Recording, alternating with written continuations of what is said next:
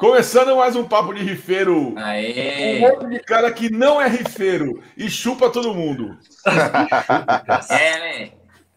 Ô, ô, ô, ô. Aqui, ó. Rafa, Rafa, beleza pura? Ah, Beleza. Olha lá. E aí, Costa? Olha lá, ô, ô, ô, ó lá, o campeão! ô, ô, ô. Ele caiu. Beleza pura? Só, só foi comemorar, ele caiu. Pô, nove anos, deixa eu, pô. Ô, ô, ô, ô, E aí, meus nobres? Vamos aí, ó. Vamos começar. Johnny, E aí, rapaziada, beleza? Prazer estar aqui com vocês. aí. apresente-se para essa corja de Biltris que estão nos assistindo agora. Bom, eu sou o Johnnyzinho do Metal na Lata, JZ Press. E é isso, foda-se. e São Paulino campeão. Olha lá, tá um SPF, FC campeão aí, ó lá. É, São Eu Paulo coloquei aí. peguei do Corinthians Não, campo. não, não, Tá Ale, não, não, não, Ale, não. SPFC. Não, não, não, Ale, não. Meu xará diretamente da Bahia. Bora, Bahia! Bora, Bahia, minha porra! Boa noite a todo mundo aí. Alexandre, da Web Rádio Rock Friday. Sou jornalista, amigo dessa galera toda aí. Prazer estar aqui com você para falar de heavy metal. É isso aí. Porra, e uma saudade do FMR, hein? Pois é, lembra, cara? Já tem uns cinco anos que acabou o programa. Mas foi bacana, foi muito legal. Tirando o Guima, que a gente batia em Guima, o resto Ah, tudo bem. o- o então, o legal é que o Guima pegou aquela fase do São Paulo não ganhar porra nenhuma e ele tinha que fazer o programa, né, velho? Que legal, velho, que legal. Aí era demais, coitado, era demais. coitado. O Guima não É o lado meu, bom, Guima é o lado bom dessa nada, história. O, o São Paulo não ganhava nada, o Guima só apanhava no programa, cara. Do, de nós, de convidado, de todo mundo. Né? Que bom. E aí, ó lá. É, agora não. Um dia a gente Agora traz o, um dia a gente Agora traz o Guima só para dizer que ele participou de um programa em que ele foi campeão logo depois. assim. Como é que é? Esse eu quero participar, viu, Ale? Esse eu quero participar. Demorou. Vamos fazer um, É, um revival do FMR. Chamar Porra, a ótima ideia, ótima ideia. A gente chama o Tony Monteiro também, que ele, foi, ele participou do primeiro lá Sim. atrás. Santista. Vai ser massa. Santista, é. Figuraça. Gente boníssima. Aí, o Fabiano já tá com nós aqui e aproveitando e comendo uma pizza. Pois é. Ei, Porra, É um negócio. pizza, hein? Que delícia, hein, mano? Porra. E o Eduardo Ô, já- Eduardo Jarre. E aí, Edu? E aí, Costa? Ele tá, tá quietinho, esperando a oportunidade. né? Fala, Costável. Ele fala, aí, Costável. tudo bom? Como é que tá?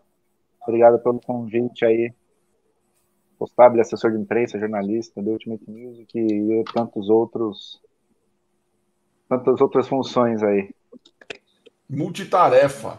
Costa multitarefa. Grande Multitarefa. Mauro, lá direto do Rio. Falta toda hora. Lá direto do Rio. Tá com a gente. Então, hoje, o nosso papo de família aqui, ele, a gente resolveu fazer essa última terça-feira do, do mês para chamar a galera da imprensa. E, e o mais legal, assim, o Costabile é um dos exemplos que ele trabalha não só com metal, mas com imprensa de modo geral. O que é, traz mais assunto para o nosso bate-papo. Por quê? Porque algumas perguntas que a galera mandou aqui, ela é muito voltada para o heavy metal, para dentro do, do, do, do- do gênero. E às vezes as pessoas têm uma visão meio deturpada de como funciona a parada, né? Então, por isso que a- o input do Costal ele vai ser importante. E olha quem chegou aqui também. Olha lá, Renatão Carvalho. Vixe, careta, hein? Recheado de maus elementos assistindo esta porra dessa live. Só meliantes aqui, hein? Só meliantes. cara. E então, é, e, cara, eu já vou começar logo com uma pergunta aqui muito louca da Lili, que é exatamente sobre isso que eu tô falando. Como sobreviver no meio de uma imprensa tão podre que idolatam funk sertanojo e afins? Hum. Aí eu vou Cara, perguntar. Real. Vai. É, é, Você quer ser feliz, ou você quer estar certo, ou você quer ganhar dinheiro? Ou você quer sobreviver?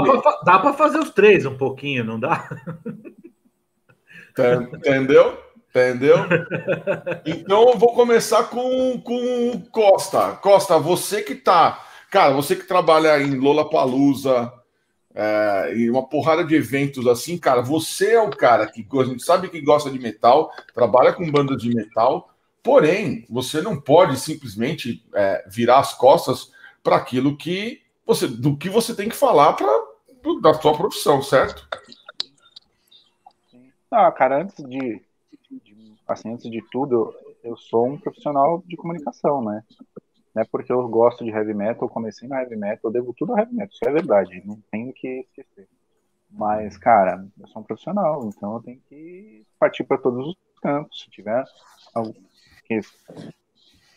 lá, alguma vez algum artista de sertanejo, sertanejo estou trabalhando com o Daniel agora por causa da Opus, né? Mas, cara, não tem o que fazer, trabalhar e tem que ser ético, né? A realidade é essa. É, isso, a realidade é mais, é mais ética e profissionalismo do que, do que outra coisa. É, eu, assim, não é, meu, não é meu gosto preferido? Não é, cara. Mas a gente tem que trabalhar, né? Com certeza. E, e, e, e assim, o Johnny, o Johnny é engraçado que é o cara que é o híbrido, né? Nós só a gente chama, a gente chama. Eu, por exemplo, eu sou considerado. Isso é uma, uma, uma terminologia que chegou aqui no, no Papo de Rifeiro é o cara que faz música, mas não faz música para viver. Então, por exemplo, você tem o Costabile, meu, é assessor de imprensa. Foda-se do que é. Não é de heavy metal. O Rafa é professor de guitarra, toca numa banda de metal. Agora, eu e o, o, o Ale é o cara da rádio Rock Friday, que toma conta da programação e mexe com música e blá blá blá. Agora, o, eu sou jornalista também, viu, Xará? Jornalista, então, jornalista, mexe com música, com, né, com, com, com jornalismo em geral. Agora, tipo, eu sou menino do TI e esse cara aqui é engenheiro. Com orgulho. O engenheiro civil. É, é isso, velho. É, isso é que é foda. Porque, meu, a gente se mete nessas coisas e assim, no cara, eu não sei, vou, vou, vou jogar a bola para cima, o Johnny vai e chuta ou corta, enfim. É, você acaba tendo como escolher com que você quer trabalhar.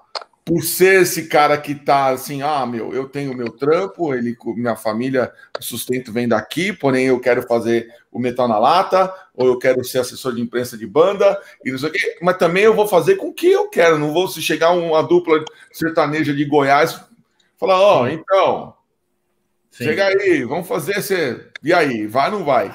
É, e também é a questão do tempo, né? A gente, eu, por exemplo, eu tenho, eu tenho, o metal na lata, por enquanto, é um hobby, né? Eu faço por hobby, né? Porque eu tô, eu, eu escuto esse tipo de, de música no metal já desde 86 e eu sempre quis escrever, sempre quis acompanhar e ajudar bandas também, principalmente as bandas nacionais, né? E é mais por hobby, mas o que, o que sustenta, o que me sustenta é a minha, são as minhas profissões, que é a engenharia e agora a assessoria. Eu tenho que dividir isso aí, né? Eu divido o meu tempo. Às vezes é complicado, às vezes eu vou dormir tarde pra caramba, né? Acumulo um monte de coisa, mas eu tento fazer o meu melhor nas duas, né? E, e eu gosto, cara. Eu gosto muito do. Assim, é até bom é até bom, pelo menos eu falo por mim, de ter essas duas profissões que são completamente opostas, não tem nada a ver uma com a outra, que assim eu não fico naquela bitola, cara. Eu não gosto, não, não tô falando que quem tem que trabalha com uma, uma, uma, profissão só é bitolado, não é isso. É que assim, eu mexo muito com números, né? Engenharia e criação de coisas tal. E a parte da, J, da JZPS, da assessoria, me dá uma, uma, uma outra parte do meu cérebro, entendeu? Para não ficar louco, cara. Porque a engenharia civil deixa qualquer um louco a engenharia. Então, é, é, é, é, assim mesmo. Eu sei bem disso. Pirado. Você sabe como é que é. Então é conta para lá e para cá e vai em obra, é o caramba. A assessoria, junto com a música e o metal na lata também, é o que me deixa respirar ali, cara. O que não faz eu ficar maluco. Entendeu? Então, por que não unir o, útil ao agradável, né? Uhum. E aí eu comecei a fazer esses, esses lances de assessoria e graças a Deus tá dando certo, cara. Tá? Estou com bastante clientes aí. E é aquilo que você falou, cara, sem querer me estender muito aqui, mas eu, é, eu, eu, foquei mais no, no, no, lance do metal, né? Ficar no, naquelas bandas que eu gosto mesmo, assim. Já teve algumas que vieram falar comigo, que pediram tal para fazer assessoria, eu, e não era o, o, o, estilo que eu gosto, o estilo que eu, que eu acredito, entendeu? Eu passei para outros, cara. Falei, ó, tem essas assessorias de outros amigos meus, tenta falar com eles, acho que eles vão saber trabalhar mais, né? Por exemplo, banda de Glenn, a Or. Eu não sei trabalhar isso aí. Desculpa, não sei. O meu negócio é metal pesado, é porrada. Entendeu? Tudo bem que eu tenho uma. Até tem um cliente que é, que é de Portugal, que é uma banda de industrial, mas tem rock e tem metal no meio. Eu gosto. Se eu acredito naquela música, naquela banda, eu, eu quero trabalhar com eles, cara. Entendeu? Agora, se eu não acredito no som, se eu vejo que a banda não, não tem nada para acrescentar, entendeu? E não é aquele, aquela coisa que eu, que eu gosto, eu passo para outro amigo. Eu acho que, não, que não, também não tem que ficar tudo pra gente, a gente não pode ser egoísta, né? É, é melhor pra banda também, né? É melhor pra banda também. Você acha que eu, eu, eu, eu, eu por mim, eu trabalharia com qualquer banda assim, mas eu gosto de, de ir no, no, no, metal, entendeu? Essa, essa que eu falei aí, que veio uma de a hora aí pra mim, eu falei, olha, sinto muito. Até tem algumas coisas de a hora que eu gosto, mas não é aquilo que eu respiro, não é aquilo que eu gosto, entendeu? Então eu passo para outro amigo, colega, que eu sei que, que pode fazer um trabalho tão bom quanto o meu ou até melhor. Porque para na minha cabeça eu não vejo concorrência, tá? Eu não vejo concorrência. Eu acho que todo mundo pode respirar e todo mundo pode trabalhar no mesmo nicho, né? Com certeza. É, isso. Com certeza. E aí, Ale, e lá na Rock Friday, meu? Então, cara, então, eu faço a Rock Friday já tem, como web rádio, ela já tem 14 anos, está completando 14 anos agora. Eu comecei junto com o Vitão Bonesso aí em São Paulo, né? Ele começou com a.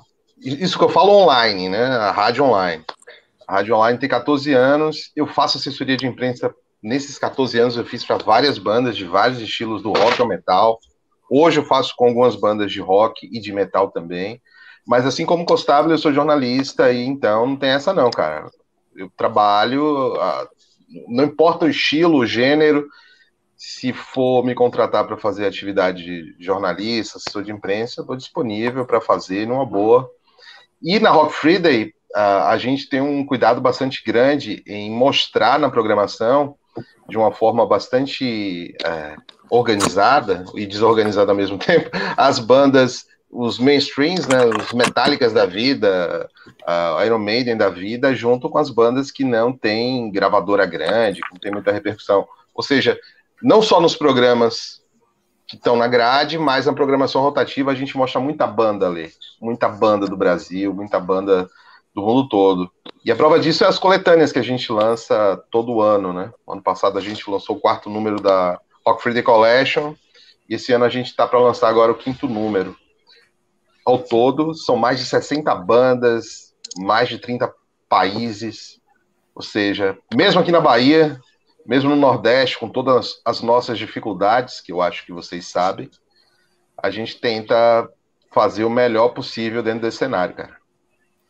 Do caralho. Aí, ó, os muqueta aí, ó, os muqueta, os muqueta, é, é, mas eu, muito o que o, o que o Gustavo e o Alexandre falaram, eu também tenho, tipo, eu, trabalho com música, mas o metal sustenta o Kamala, né? Sustenta a minha carreira, mas eu gravo para pessoal de sertanejo, gravo para pessoal de pop, entendeu?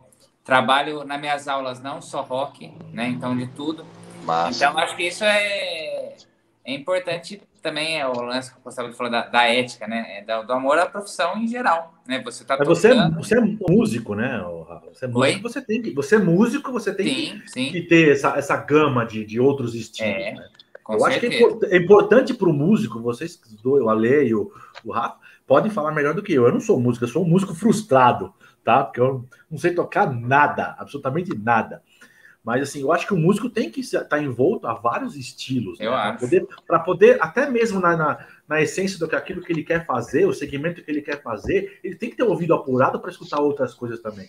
Então, é. às vezes, a gente fala, pô, sertanejo, que bosta, o funk, que bosta. Tudo bem, tem umas bosta que não dá é, para escutar é, mesmo. Sim, sim, mas, sim. mas dentro das bostas, ah, tem algumas coisas que até você fala, pô, é, é interessante é, isso aqui, é. Né? Mas então, eu acho que tem que escutar, assim. Eu acho que para o músico é bom isso. Fala aí, Costa. Não, o Johnny já tá falando que o funk é bom, ferrou, cara. Acabou a live. é, é, o fim do mundo, é o fim do mundo. Mas eu acho eu, que. Eu não vou te falar nada. Não vou te falar nada. O, o lance é o seguinte: é, é para o cara que, principalmente assim, pro, eu, eu, eu, eu, no, principalmente no metal, eu divido é, em duas partes, né? Isso é coisa que, você, que eu falei, por exemplo, para o meu sobrinho quando ele era muito menor. Agora ele já está com 27 anos, mas quando ele tinha, sei lá, uns 16, 17. Sabe aquela parada de adolescente Padawan. que dá. É, o pequeno, meu pequeno Padawan. É, ele. Sabe aquela, aquela história de dar trabalho, de não querer estudar, não sei o quê? Assim, o que, que você quer ser quando crescer, bacana? Eu quero ser músico. Eu falei, ah, que legal, você vai fazer faculdade de música?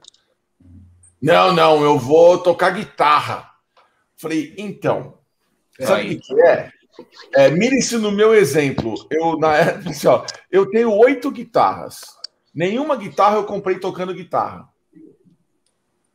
É isso aí. Entendeu? Uhum. Falei, então, bacana, se você quiser ser músico, você vai ter que tocar o que você não gosta, você vai ter que escutar o que você não gosta, você vai trabalhar para quem você não gosta, você Sim. talvez vá lá fazer uma faculdade de música para aprender a ler música. Muito sapo. Enfim, é. uma porrada de coisa. Foi assim, ah, não, né?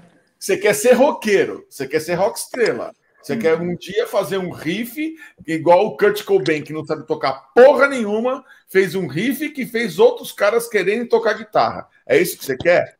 Puta, ó, tenta sorte, filhote, porque tem um monte de gente aí que tentando a mesma coisa que você há muito mais tempo do que você e tá só tomando no cu. Só tomando no cu, é isso aí. E a quantidade de Entendeu? gente que a gente vê que é metaleiro e tá tocando com um monte de sertanejo aí. Sim, de pagode, oh. ah, você não quer um e na Bahia tem um monte de pagodeiro que toca heavy metal. Tem é. o. Não tem o Nuno Bittencourt do Extreme, ele tocava com a Rihanna. A Rihanna. É, é. a Rihanna, é o que pagava as contas do cara, meu. É, é. Ele toca com a Rihanna ainda, viu, John? Ele toca ainda, né? Toca. Aí, tá vendo? Ah, eu vi é uma entrevista. O show gira pra ele que ele pode E ele não tá errado, não. Né? Não tá errado, claro que não. Não. Ué, mas é a mesma coisa. É, é, é o, o, ele ouviu uma entrevista dele, alguém foi perguntar para ele, inclusive, é sobre esse, essa gig de, com, a, com a Rihanna. Aí ele falou assim: pô, mas e aí, você você tem alguma coisa de equipamento diferente do que você toca no Extreme? Aí ele virou e falou assim: não, eu uso a mesma guitarra, o mesmo timbre, os mesmos amplis, os mesmos tudo, por quê? Porque ela contratou o Nuno Bittencourt do Extreme. É, é. ela não é queria que fosse outro cara. Ah, não, vou trazer esse cara que toca pra caralho, mas você vai tocar você vai ser outra pessoa. Aqui eu não verdade, quero. Verdade, verdade. Aí ele falou: não, é ela, ela me contratou porque ela sabe quem eu sou. Então, ainda assim, você vê, é um cara consagrado em que tem uma carreira sólida com a banda, que nem precisava, talvez, porque só de royalty de Modern Words o cara já tem dinheiro ah, para poder sustentar até os netos dele. Uhum. Mas mesmo assim falou: opa, mas por que eu vou ser cuzão e não vou pagar minhas contas ou não e vou poder comprar show. um carrinho melhor? Mas, Ale, você já pensou na possibilidade dele gostar também de fazer o som com a Rihanna? Pra caralho, não, mas eu acho que o cara não ele deve pode gostar de fazer o som. Não. É, é. Eu não acho que ele esteja lá por obrigação de jeito nenhum. Entendeu? Eu acho que muitos desses caras. É, o, o, o lance, e até, e até legal a gente ir fundamentar o nosso bate-papo nisso, é que a cabeça do Red Benzi ela é, ela é um burro, é coisa de burro, entendeu? É. O cara não vê, ele não vê um pau na frente dele e ele não vê a perspectiva de, de repente, se ele der um passinho para o lado é, e tentar fazer outro estilo, que talvez ele comece a, a, a digerir de uma forma melhor, para poder depois investir na carreira dele. Eu, eu, teve um cara que fez o, o, o sentido contrário e se fudeu, que foi o Woodson. O cara que gosta de heavy metal, né? O cara sempre foi do metal, fez uma carreira com o irmão dele. Um belo dia, com o cu cheio de dinheiro, ele resolveu gravar um disco instrumental. Pegou o Matt Sorum, né? É, nossa, pegou um Dream Team da porra toda. Deu, não deu em nada. merda nenhuma com aquilo, por quê? Porque o, a galera do heavy metal tem o pé atrás com o cara porque ele é do sertanejo e a do sertanejo, eu falo assim: por que, que eu vou ouvir esse cara tocando metal se eu não gosto, se eu prefiro as, as músicas com o irmão dele? Mas eu vou, eu vou te dar outro exemplo, Ale. E o, é. por exemplo, o Luiz Caldas. Luiz Caldas. Luiz Caldas. Você escutou o disco lá, que, o DVD, o disco que ele fez de rock e metal? Pô, eu achei. Johnny, Johnny, ele grava um disco por mês, cara. Sério? Sério?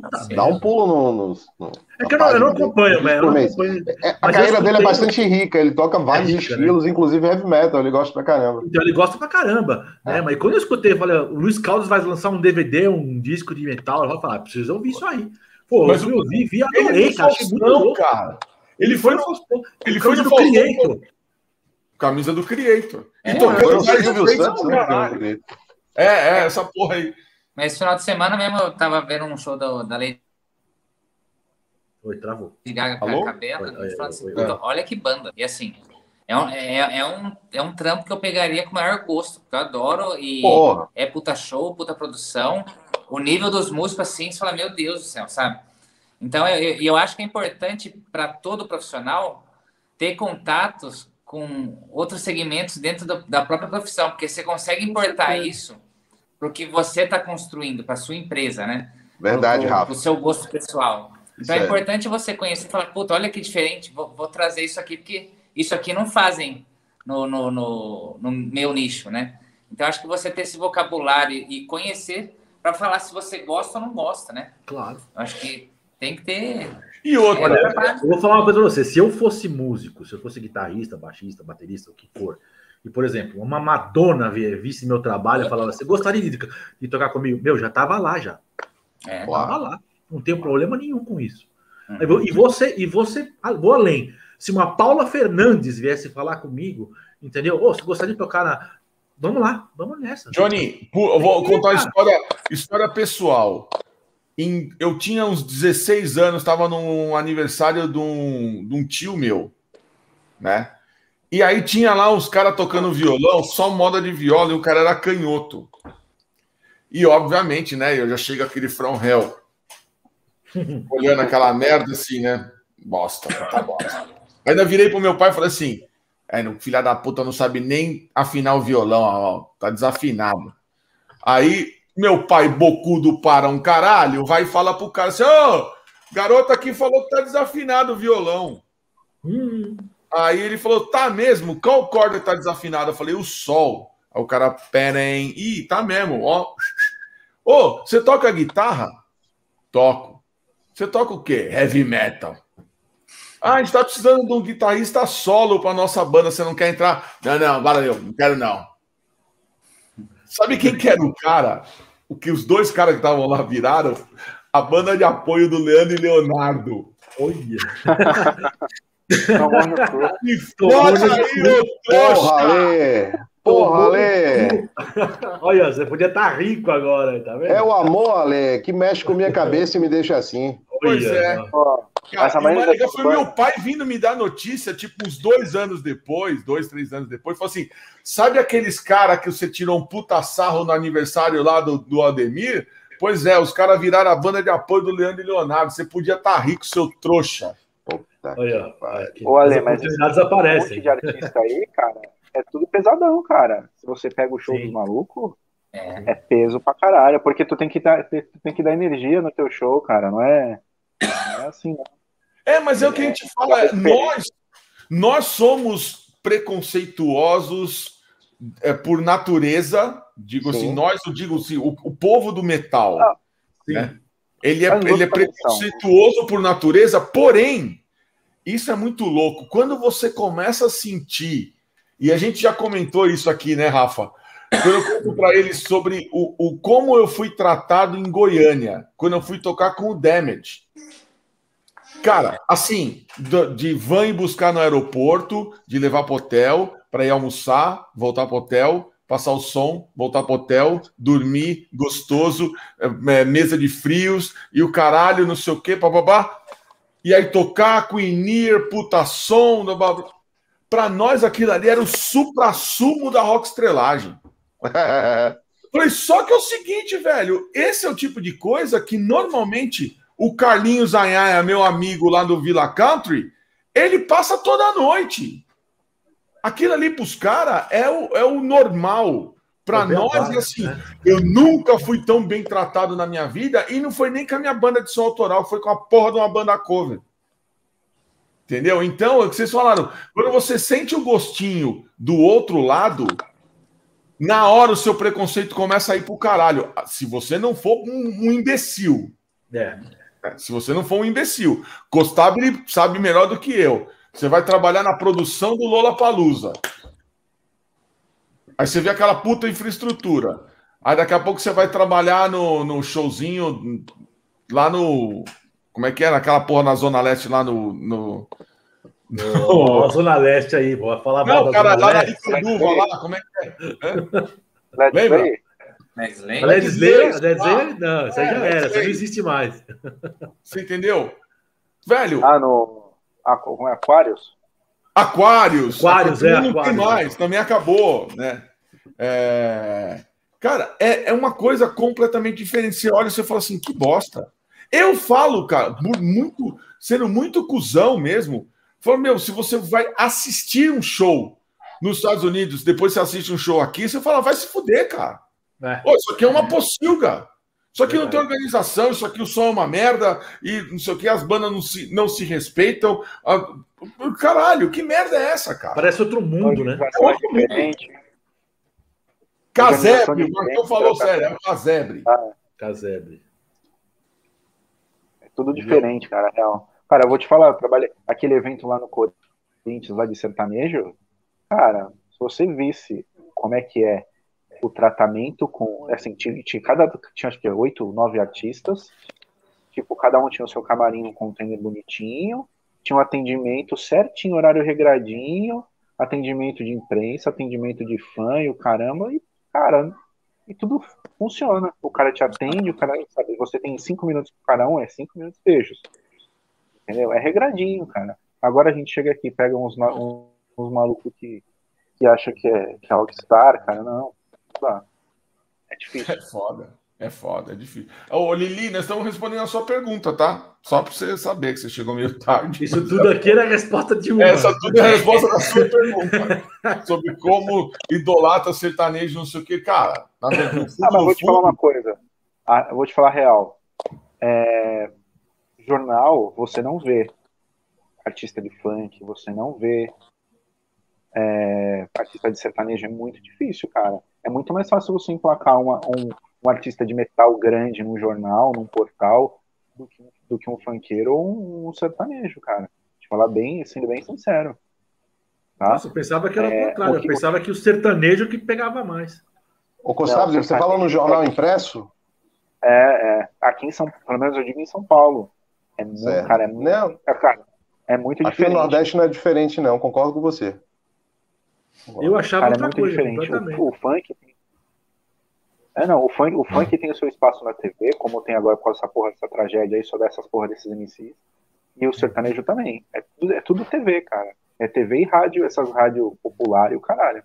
Porque o resto, esquece. Não tem Era o que eu ia te perguntar. É porque, assim, você. Acho que no final das contas, a galera confunde muito é, a TV e o rádio popular com o jornal e, e os grandes portais. Isso que você está falando é verdade. Óbvio, esse cara vai aparecer se ele for notícia.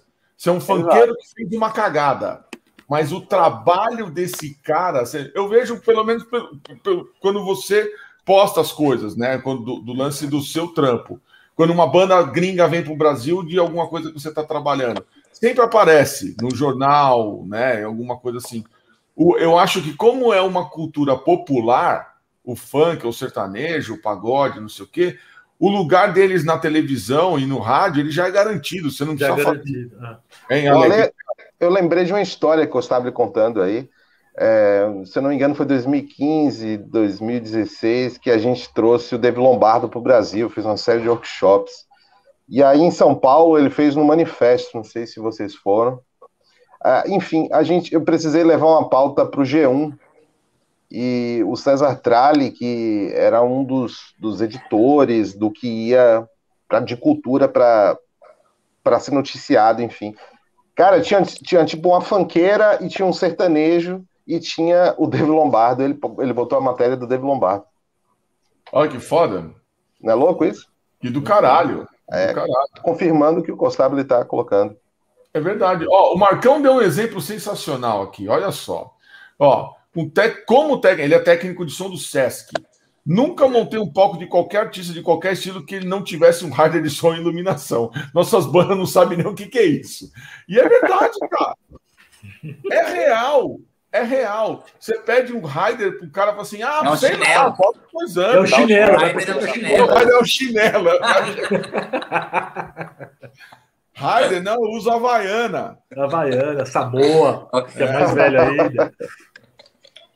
Agora que eu fui entender, velho. Que porra. Chegou agora a piada aqui Não, na Bahia. cara, Chegou, né? É o delay, é o delay. Delay. Pô, mas, tem, mas tem muita banda que tá se profissionalizando, cara. Ah, não, Começa tem. a- Uma, uma hora tem que aprender, né, Tem, Costa? cara, tem muita, é, tem muita banda que, assim, que já começa profissional, cara. É, não é qualquer um Sabe o que, assim, que eu acho? Sabe quem? Uma banda para mim que mudou um pouquinho o jogo. Bom, óbvio, se você vai, se você vai falar de Corsos, já é banda velha. É, Torture, que é uma banda velha. Crisium, que já tá nem mais aqui, é, tá por aí e tal. Mas eu acho que uma banda que mudou o jogo, pelo menos em termos de como você deve começar e já começar chutando boca, foi o Project 46. Eu ia falar isso mesmo. Eles são foda. Entendeu? Cara, eu- Porque eu- eles já eu- começaram no nível assim, acima é, é, de todo mundo, sabe? Em termos de tudo: de estrutura, de palco, de apresentação, de equipamento, de equipe, também. tudo, cara. né? Mas assim, o primeiro, o primeiro, assim, o primeiro momento do projeto crescer, uma coisa que nenhuma banda de metal fez há, há muitos anos isso. Foi o que? 2006, talvez? Não lembro. Mas há muitos anos. A, a época de Orkut estava rolando. Cara, eles foram as a, a primeira banda a investir nessa merda de, de propaganda na- nas redes sociais. Cara, eu recebia coisa deles todos os dias. Eu ficava desesperado. Falei, puta, vai tomar cu essa banda chata do caralho. Quer, quer entrar na minha vida de qualquer jeito. Entendeu? É, mas é assim. Mas é que isso. É. É assim que tem que ser. Bate, é bate, assim bate, tem que bate, bate, É assim. uma hora que Pois e é. entra o soco no meio. Exato. É puta Ah, banda, né? Aí a importância da assessoria de imprensa, né, Johnny? Não é? Exatamente. A assessoria tem que fazer acho que- isso. Mas eu acho que nesse caso nem é, nem é assessoria de imprensa. É que eles têm uma visão de social media. Era, era uma visão de social media completamente diferente naquela época. Eles tinham uma, uma, uma visão Tava à muito frente, na né? frente, cara. Era muito É na frente. É Era-. Eu, eu- eu vou, eu vou dar um exemplo. agora- Eu vou dar um. Fala, fala aí, desculpa aí, eu te, te cortei, sabe? Não, não, agora, agora tá todo mundo fazendo o que eles estão fazendo, assim, tipo, 10 anos, nem 10 anos, mais de 10 anos atrás. Uhum, uhum. Entendeu? Eles já estavam tá fazendo há certo, muito tempo. tá certo, E, era- tá certo. e assim, a questão é é, eles batiam tanto para mostrar o serviço deles que realmente era muito bom. Tanto que chegou uma hora e falou assim, peraí, vou abrir e vou escutar. Realmente Cara, você sabe que. eu- eu- eu- antes de você falar, Johnny, tem um negócio do caralho. Olha só como é que o negócio é aqui, cara. Não é a grana, não é o investimento de alguém, não é. Meu, é, é bater o olho e ter um estalo para criar alguma coisa do caralho. O Jean, que ele sempre trabalhou com publicidade, né? Ele postou um vídeo dele tocando a Battery com o Eloy e com Ah. o Felipe Andreoli. Andreoli. Olha que muito louco. Isso é demais. Ele E aí, cara, ele deu uma mudada no riff. Tipo, ele tocou alguma uma outra nota que não é idêntica ao que é a base da, da Battery, mas assim, o cara tinha que ser muito xiita para pegar esse troço no meio. E aí, um cretino do Rio, do, do, do Rio, do, de fora, foi, fez um comentário. Olha, muito bom, não sei o quê, mas por que que você, naquela parte, você foi preguiçoso e não fez tal coisa? Aí, o Jean foi lá e escreveu: foda-se. Aí, veio um outro cara embaixo e falou: foda-se. Um terceiro, foda-se. Um vigésimo, foda-se. Meu, começou a escrever foda-se no, no, no, no- comentário do cara. Aí esse cara veio e falou assim: Eu não sei o que vocês estão falando. Esse daí é o The Foda Club. Só isso. Um gringo falou The Foda Club. Aí o Jean olhou e falou assim: É, nós somos o The Foda Club. Tipo, de mandar todo mundo tomar no cu. Adivinha se ele não fez uma camiseta escrito The Foda Club. Entendo pra caralho. E eu fui tentar comprar uma GG e não tinha mais. The Foda Club. The Foda Club, cara. Por quê? Porque o cara, bicho, ó, ó, ó, o Lucas comprou que eu vi. É, ele comprou mesmo. O Lucas Nossa, comprou. Lucas Camilo, puta, é o nome do meu filho, cara, com dois L ainda. Eu vi que ele comprou, entendeu? Então, cara, olha só que muito louco. Você pegar uma, um bagulho que, tipo, seria uma crítica, ou um hater, ou qualquer merda assim, ele conseguiu virar aquela porra a favor dele e faturando dinheiro em cima dessa caralha. É. Por isso que eu falo que os né? caras são diferentes, entendeu? É. Olha, tem, tem um exemplo que eu queria dar aqui, né? Que não é porque eles trabalham comigo que eu vou falar isso aí, não, mas eu, eu, eu aprendi muita coisa com os meninos do Valvera. Porque o que eles fazem, assim, em termos mediáticos, né, na, na, nas redes sociais, etc., eles me ensinaram muita coisa, sabe? Eles falam, porque assim, vocês podem entrar nas redes sociais do Valvera, não tem um dia que não tem alguma coisa postada. Não tem um dia. E sabe, eu acho que é por aí. Eu acho que é por aí. Não precisa você ficar. É, você jogar coisas a esmo, assim, só para tipo desespero. Não, não é isso. É você saber lidar com os teus fãs, saber lidar com as pessoas que querem conhecer a sua banda, fazer, fazer um, um, um, uma, uma, jogada de que é um marketing, mas ao mesmo tempo é, pra, é mais para chamar as pessoas. Eu aprendi muito com eles, cara. Eu, eu gostaria de deixar aqui meu Ó, meu, meu muito obrigado, porque os caras são foda nisso aí, viu? Na lance imediato, os caras são Vagnão Guerreiro também fez um comentário sensacional. As bandas não se preocupam em divulgar o próprio trabalho. Vim reclamando que não cai tudo do céu. Isso é 95% das bandas de heavy metal no Brasil. Uhum. Fato. Né? Você é pega. Por aí mesmo. Não é, Ale? É. Cara, você tem um, você tem um puta veículo na mão. Quantas bandas, se você for ver bem, chegam e falam assim: meu, o caralho, deixa eu mandar meu material aqui pro Metal na Lata, uh, pra Rock Friday e não sei o quê. Não, o cara bota aquela porra, seja lá onde for, no Google Drive, sai disparando para os amigos e esperando é. que um dia esse material chegue na mão de alguém para resenhar é ou para tocar, é ou não é? É, é, é assim mesmo. É. E fora o que eu, eu recebo cada coisa, gente, vocês não têm ideia. Eu, eu sempre falo isso. Eu acho que para uma banda crescer, o cara tem que, a banda tem que ter visão. Né? Se a própria banda não se valoriza, quem vai valorizar? Então, por exemplo, chega na minha caixa de entrada lá um e-mail de uma banda lá na casa do caralho, e os caras não colocam, não escrevem nada e colocam assim, ó, um link do YouTube. Pera, nada. pera. Ó, aproveitando, Pergunta do Fabiano Amorim. Quais os principais erros das bandas quando mandam material para os meios de comunicação? Pronto. Aí, é, eu acho que ela tem que se Pode valorizar. começar, Johnny. Tem que se, então, mas é isso aí, a banda tem que se valorizar. Eu, pelo menos, assim, eu, eu gosto né, de, de trabalhar com bandas assim, que a gente manda as coisas completas. Eu gosto de mandar tudo completo, para evitar retrabalho, de veículo ter que mandar e-mail e perguntar, ó, oh, dá para você mandar um logo? Aí depois de 15 minutos, dá para você me mandar o release? Meu, por que, que você já não faz tudo de uma vez? Deixa o negócio completinho, manda bonitinho, assim, de mão beijada. Tá aqui, ó, tudo para você. Entendeu? Eu acho que tem que ser assim. É que nem, é que nem o lance do, da, da valorização. É, a banda quer crescer, quer aparecer, quer mostrar o seu trabalho. Ela pode ser até uma baita banda, pode ter uns cara técnico, músico demais, top de linha. Mas se os caras não se valorizam, não mandam uma foto bacana, profissional, um release bacana, é, não, bota lá um link do Spotify, tá aqui, ó. Escuta aí, foda-se. Meu, não é assim. Se apresenta, ah. fala de onde você é, tipo, da, da, joga aquele, aquela conversa, assim, para fazer a pessoa que está lendo, ou o veículo, ou o jornalista, ou o Katsu que estiver lendo ali, se interessar pelo trabalho, entendeu? Não, filho da puta vão lá e mandam um link do YouTube e falam, se vira, foda-se. Tá aí meu material, resenha esta merda. Tá. Meu, vai aí, direto, vai direto pro lixo. É... Sinto muito, mas é assim. O gordinho, o gordinho da linha do Metal, o Marcos, mano, ele, ele recebe os mesmos materiais, ele sempre compartilha comigo, cara. E eu choro de dar risada. O que chega para ele também.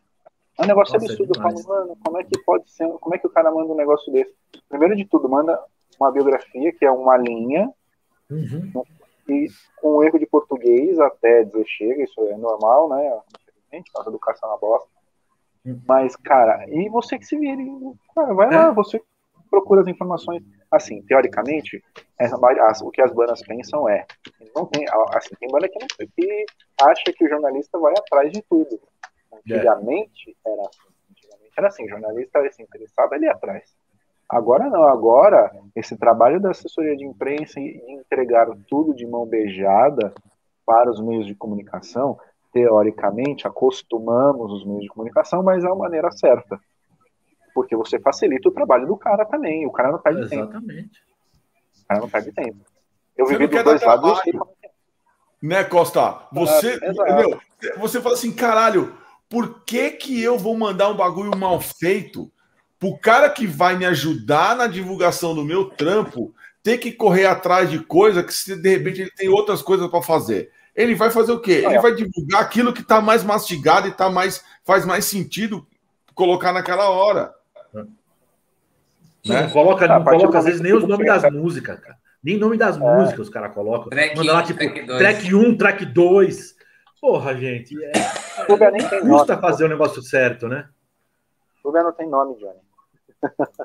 Não, mas é, mas é sério, é sério isso. Porque isso tem, assim, você, você recebe o material, você não sabe. Você já olha com, com uma olhada. Pode ser um puta disso, pode ser um Quilenol, cara. É. Você vai olhar, puta que pariu, hein? Você escuta, você, assim, a tua obrigação é ouvir. Por mais que o teu material que chegou é, seja horrível. Mas se for uma bosta, você deixa pro lado e foda-se. Com certeza. Ele, meu, o, Marcos, o Marcos, ele manda, ele responde entre os caras lá, meu, manda um negocinho direitinho, por favor, não sei o quê ele ainda tem, ainda tem essa paciência. Pois é. Pois é. No, no, Metal na Lata, eu coloquei um link lá que é para ajudar. Até nisso eu fiz. Você que tem uma banda tal, underground, ou seja lá que banda que for, mande isto, isso, isso, isso, isso. O que tem que mandar, sabe? Tipo, release, biografia, foto, as músicas em MP3, é, contatos, redes sociais, tal. Mesmo assim, vem lixo. É incrível. E lá na Rock Friday, ó, Lesão, como é que chega? Eu tava pensando aqui, cara, é porque é, eu, eu coloco poucas notícias no site. Quem faz mais isso para mim é o Thiago Mauro, nosso colega, vocês conhecem da Terra Press. Mas eu, eu, recebo muita foto sem crédito, cara. Parece que a, a galera faz proposital. O cara tira a foto, dá o trabalho lá de fazer a produção. Não, porque eu tô pagando a foto, não vou botar o nome do fotógrafo. Aí eu sempre volto assim, e pergunto: o crédito de quem bateu, de quem tirou a foto. É o mínimo, né, gente? É o trabalho do cara que está ali. Pois que precisa é. Ser, que precisa ser é, documentado. A Rock Frida tem disso. E tem também, galera, o lance de receber música mal gravada. Puta que o pariu, velho. Olha o que o Pedro disse aqui, ó. Pedro, grande Pedrão, da fofinho. Pedrão, Pedrão, é fofinho. Cara, Meu vizinho aqui, ó, de Celso Garcia, Tatuapé, ó. 80% dos links de gravação de live do Facebook. Ah, os caras estão de brincadeira, né, velho? Pois é, é por aí, cara. É por aí. É raro a gente receber. É, é incrível, a gente a está no século XXI e a galera ainda, ainda faz gravação maluca e manda como se fosse a melhor coisa do mundo e quer que você toque na rádio e quer que você mande uhum. para outras pessoas e quer participar do festival e quer não sei o quê. Uh, a gente entende as limitações, mas aí eu concordo com o Johnny, com todo mundo, velho. A gente chegou numa posição que a gente tem que ser o melhor possível. Se você quer apresentar o seu trabalho, apresente da melhor forma possível. É, é, o, Sim, é a valorização. Porque já é difícil no nosso meio, imagina saindo dessa bolha. Né? É isso aí. É aquilo que eu falo sempre. Se a banda não se valoriza, ninguém vai valorizar. Não adianta. vou te falar. Pode ser conhecidíssimo. No meio do sertanejo também, tem muita banda tem aí, muita duplinha, Rola, que grava né? qualquer bosta. Rola também, não é só no nosso meio, não. Tá? Ah, imagino, meu, gravado, imagina, imagina. Fala, o som, o som TV, ruim, ou... É, na TV eu recebo cada absurdo lá de uns artistas de pagodinho, de, que manda no zap lá. Ah, cara, e você fala, meu, que porra é essa, cara? Tá certo que tem uns caras que são engraçados pra caramba que vale até a pena divulgar. Porque é um negócio mais popular. a surdidez fala mais alto. Não, não, não, a galera né? gosta. É, é pitoresco, é diferente, então vai. Mas, cara, também tem, também tem no sertanejo, no funk, também tem cara que, que tem gravação. Mas sabe, sabe o que eu acho, o, o Costabile? Tem o lance do sertanejo que você está falando. Tem, tem uma coisa no sertanejo que nós não temos no metal, né? Que assim, não estou nem falando em lance de ser uma bosta ou ser mal gravado, né? Não sei se vou desvirtuar um pouco do assunto, mas eu acho que o sertanejo tem muito aquele negócio de apadrinhamento, né? Então é. a dupla lá conhecida vai lá, padrinha uns caras, uns, uns Zé Bucetas lá qualquer, e leva junto para fazer show, estouram os caras, mesmo que os caras não tenham nada gravado, aí os caras que estouram, largam ele vai, e faz, vai, vai, fazendo aquela coisa, vai pegando mais duas, mais duas. Por, por mais que esteja, seja ruim ou não, eles têm esse apadrinhamento. Então, por exemplo, um Leandro e Leonardo, se eles apadrinham uma dupla de merda aí, mesmo que seja uma merda, vai fazer sucesso por quê? Porque é apadrinhada por Leandro Leonardo, ou sei lá quem é. Bom, o Leandro já morreu, né? Eu tô então, mas assim, tem uma outra né? coisa, Johnny. Tem a gente aqui no Brasil, e assim, aí, aí oh, eu vou. Ó, ó, aqui, ó, muito. Tem, ah, rola muito, caralho. muito. Assim, sim. Pra caralho. E outra, eu acho que no, nesse ramo do sertanejo, é, as cifras elas são infinitamente maiores do que do que a gente pode imaginar, entendeu? Então, quando você vai tocar num lugar em que você fala assim, ah, o meu cachê é mil reais, o cara vai falar, vai tomar no custo, tá louco? Quem que você pensa que é para cobrar mil reais? Aí o cara do, do sertanejo que pegou uma ondinha de alguém, o cara vai começar com um cachezão de cinco pau, falando assim, caralho, eu tô praticamente tocando de graça para esse maluco. Entendeu? Tem, tem um, um, exemplo que eu, que eu presenciei, cara. Um moleque que foi no Faustão, que é da cidade de um camarada meu. Esse camarada meu também é do metal, e resolveu apadrinhar o cara. Eu falei assim: o quê? Eu vou ficar investindo dinheiro em banda de metal que eu sei que eu não vou ganhar um tostão? É o caralho, eu vou pegar esse moleque aqui que foi no Faustão. Fez lá uma dupla, mandou os caras para onde? Para Goiás, que é onde tem os estúdios especializados em gravar sertanejo. Pegou uma banda de apoio para gravar a base pro moleque cantar, de uns, umas duplas foda aí. O cara, meu, gastou uma grana. Sabe o que aconteceu? A mina do cara começou a ficar com ciúme, a mina de um dos moleque, e falou: ou, a ban ou, esse, ou você vai para a estrada ou eu. E ele falou: desculpa aí, amor, vai tomar no cu todo mundo e ó, se mandou. Aí eu falo assim: olha, tudo bem, rola uma grana? Rola uma grana. Tem tudo isso? Tem. Mas aí 80% das bandas de metal ia falar, querida, vá pra puta que te pariu, que, porra, uma oportunidade como essa eu não vou ter mais. Yeah. Então, esses caras, às vezes, eles não sabem o que eles têm na mão e não valorizam tanto como nós que temos que cagar sangue para ter as coisas que a gente tem, entendeu? E aí a gente começa a ver essas oportunidades como falar, mano, não acredito que você não pegou. Sendo que a gente, você tem tanta gente sonhando com isso a vida inteira. E mesmo que seja tocar num Faustão, ou ir para um mainstream, ou, meu, você querer a banda Malta. Cara, você acha que eu não queria ser a Malta? E tocar na, na Globo, ganhar um festival, e aí os caras chegar um maluco e falar assim: Ó, oh, meu cachê mínimo de vocês é 30 pau. Porra, oh, vá merda. É óbvio que sim. Entendeu? Ah, mas aí o Zé Colete vai falar que você é um vendido. Aí eu vou catar um boleto aqui, ó, o IPTU. É. Vou pegar o IPTU aqui do, do, do, do da, da chácara. Fala assim, ó. Você, o Zé Colete Essa paga esse, Colete paga esse, aí vocês podem começar a dar palpite na minha vida. É. Paga minhas contas, seus filhos da puta, né? É, é, isso aí. É isso, cara. Eu acho que esse que é o grande problema do metal. Ele pegou o boleto mesmo, velho. Tá, tá, tá aqui, ó. Tá aqui na frente. Sensacional. Sensacional. Fala aí, Rafa. É, mas é isso. Não, mas é, é fazer o que se sente bem também, né? E não lembro quem falou hoje mesmo, mas você pegar esse dinheiro e depois investir, né? Eu acho que você passar uma veracidade no que você está fazendo né? Você não pode ser marionete de um, de um, negócio que você não se sente agradável, né? Naquele momento. Claro. Mas porque o que, que tem de mal você tocar com bons músicos, você tocar com uma boa estrutura, você ser bem remunerado? Onde está o mal nisso? Eu não, não, não consigo. Tem mal nenhum. Né? não mal. tem mal para nós, Rafa, mas pro Zé Colete tem. O Zé Colete é. tem. O Zé Colete tem. Não, mas o Zé Colete não vai nem no show. O Zé Colete, ele vai, não vai. do lado de fora tomando cerveja, porque tomando, tomando Não, não. Ele, o Zé Colete fica em casa comendo balinha de goma no sofá, não vai, é. não vai nem na porta de show, não. O Zé Colete é o, é o webbanger, né? É. Webbanger. É, hoje a gente está vivendo esse, esse, esse novo termo, viu, Ale? É. Webbanger. Webbanger. Webbanger é o cara que fica em casa sábado à noite assistindo live do manifesto, é. Entendeu? Dá um e comentando, é, com, dá o dislike, é. fica comentando né, no, no chat dizendo que ah, essa banda é uma merda, a outra é melhor.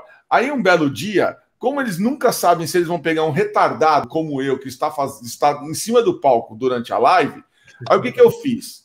Na terceira live no manifesto, eu acho, é, eu já sacando o que estava rolando no, no, no, no, chat, eu cheguei pro Denis e eu falei assim: ó, eu vou aprontar. Ele falou: o que, que você vai fazer? Eu falei: se liga. o, quanto o Vitor estava falando lá, falando da. Ah, faz a doação aqui do QR Code, da puta que pariu, do não sei o quê, porque a nossa situação tá uma merda e tal. Aí eu fui lá, catei o celular e comecei a ver o chat. Aí eu falei: o cara que estiver falando mais merda aqui nesse chat, eu vou dedicar a próxima música e eu vou falar o nome dele no microfone. Meu irmão falou assim: não, você não vai fazer isso. Eu falei: se liga. Acabou, não sei o que. Ah, vamos lá. Então, agora mais Damage Inc. para vocês. Eu assim, então. E pior, a próxima música era Holier Than Now, que fala isso de fofoca, de falar bosta não sei o quê. Falei assim, então, olha, hoje, por sinal, o chat está bem tranquilo né? Não tá, não tem muita merda, mas eu quero aqui mandar um abraço pro fulano de tal que tá falando bosta pra caralho aqui.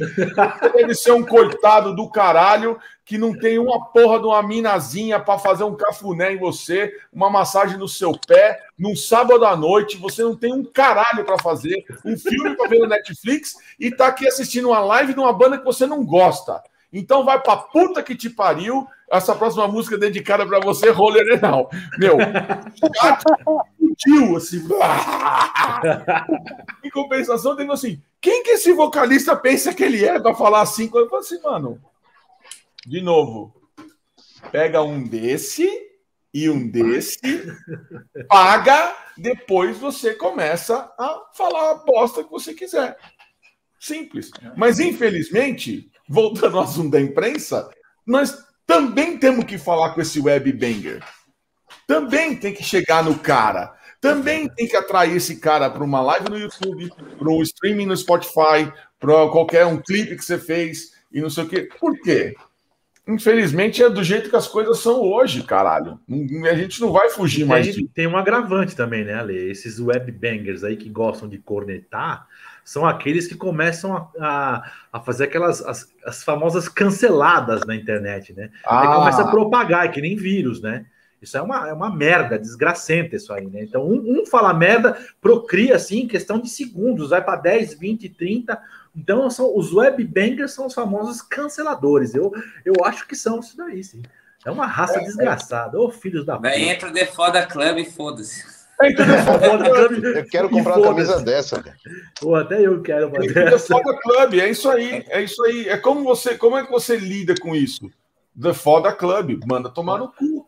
Acabou. Eu, porque eu acho o seguinte, também, né? Óbvio, de, dependendo do assunto, não é que o Ale já falou assim, e aí nós vamos comentar logo o, a, a, benga do Dave Ellison né? né? e as suas consequências, que ó, isso é óbvio, né? Uma coisa que é foda, mas do jeito que você fala assim, meu, você pode ter perder 10 fãs ou 10 seguidores que vão tentar te cancelar mas às vezes, cara, na atitude que nem teve o do Jean e falar foda-se, você ganhar o respeito de muito mais gente que vai falar assim: ó, esse cara é atitude é headbanger mesmo, oh, mandou tomar no cu. Entendeu? Então eu prefiro ficar com a com o cara que fala a verdade e que é, tem, tentado ser cancelado por, por falar a verdade do que o bonzinho que quer ser o, cara, o paz e amor. É, o politicamente correto bonzinho de merda. É, o vaselina. É, vaselina. É. Entendeu? É foda, cara, é foda. E o, e o, e o, o bicho tá pegando aqui nesse chat, hein? Os caras passando mal aqui, ó. O Renatão mandou um, uma mensagem para você, Costa. Você é feio demais. Zé Colete. É. Os caras estão passando mal com o Zé Colete aqui. Ô, ô, ô, Lili, eu acho que o Malta não é ruim, não, viu? Sendo sincero mesmo. É, eu não acho que seja uma banda assim. Hã? Não é ruim, não. Não acho é ruim, não. gravado, só muito tempo. Eu não acho nem ruim nem bom, é só para mim é diferente. É, então, eu não tenho disco, não vou. É, não pega, mas. Não fala assim, é ah, nossa, feito, né? bosta. É, não, é, feito não, pra caralho. É, senão não estaria onde tá, né? É. Não tinha conseguido tudo que conseguiu, né? Não, e eu, eu te digo mais, eu conheci, cara, no, exatamente no dia da final do tal do programa que eles ganharam, de chegar em casa, ligar a televisão e tava passando. E eu falei assim, caralho, uma banda de rock na Globo? Foi que a primeira coisa que me, me chamou a atenção. Eu, assim, e ganhando, caralho, né? E ganhando. Não, assim, não tinha, não esse, mal, esse Malta aí não é aquela que tinha um cara que era um vocalista, saiu, entrou uma mina no lugar, Isso, não era? Aí, até o Alírio, quando, essa mina, quando essa mina entrou, é, o Alírio também estava com, tava concorrendo, né? Foi. né? Essa é. mina ganhou. Eu achei que ficou legal o som da Malta com ela, cara. Deu, deu um pezinho legal. Mas é. parece que ela vazou, né? Agora, não sei se ela continua. Se ela Cara, não sei o que aconteceu com a banda. Eu também não sei. Eu não faço a menor ideia. Por, por que eu falei? Sou indiferente. Mas, mas aí é que tá, chega naquela, naquela parada de você falar o seguinte: fala assim, bom, tudo bem, hoje a gente não sabe onde é que a banda tá, o que, que tá fazendo e tal. Mas foi o suficiente para que, se cada um da banda tiver um pouquinho de massa cefálica, fez o pé de meia, construiu o que tinha que Sim. construir, e ó, e tá bonito. E tá legal. Ou você gosta de comprar guitarra, você vai ter dinheiro para comprar quantas guitarras você quiser. Você quer montar um estúdio na sua casa, você vai ter dinheiro para montar o estúdio que você quiser. Entendeu? Mas, você quer montar uma pizzaria, você vai ter dinheiro para montar uma pizzaria. Se essa banda não der certo, um belíssimo exemplo, uma pizzaria, entendeu? Um belíssimo exemplo é o Kiko. O Kiko foi músico de apoio de várias bandas. É. E olha onde ele está. Né? É. Pois é, tá na, tá na, tá na banda do cancelador. Cancelador. Só porque o cara bateu uma punhetinha na internet. E não, eu, eu acho uma puta hipocrisia, né? O Mustaine dar uma de cancelador, né, cara? Não, o cara que só fez merda a vida inteira, vai lá e cancela não, Entrando nesse tema, rapidinho. O melhor comentário para mim foi um cara que fez no Loudwire, que eu acho que eu mandei no grupo. O cara falou assim: agora o Dave Ellison vai montar uma banda para tentar se vingar do Megadeth e ele vai passar 40 anos reclamando de como ele foi tratado e foi mandado embora da banda. Mano, eu vi isso aí. Acabou! Ele mitou nessa aí. Acabou! É isso. Mas ele não é residente, não, galera? Ele já tinha saído do Megadeth antes, né? Já, já. Já, já. Eu não sei o Daqui a pouco volta, daqui a pouco ele volta. Foi processo, ele processou o Mustaine por é. É, direitos autorais, Direito, umas coisas né? assim, é. Aí depois eles. O Mustaine virou, virou crente lá, virou não sei o que ele virou lá, nada conta, mas virou lá. E aí a, a resolveu é, voltar à amizade e tudo mais, e ficou por isso. Aí agora o Punhetinha apareceu e foi de novo. É, é, é um lance que, assim, eu, acho que alguma coisa a mais além poderia ter já acontecendo. Aquilo foi gota d'água, né? E vai ser investigado, tem que ser investigado. Precisa saber que idade que realmente ela falou na época. Ela, ela já se posicionou, né?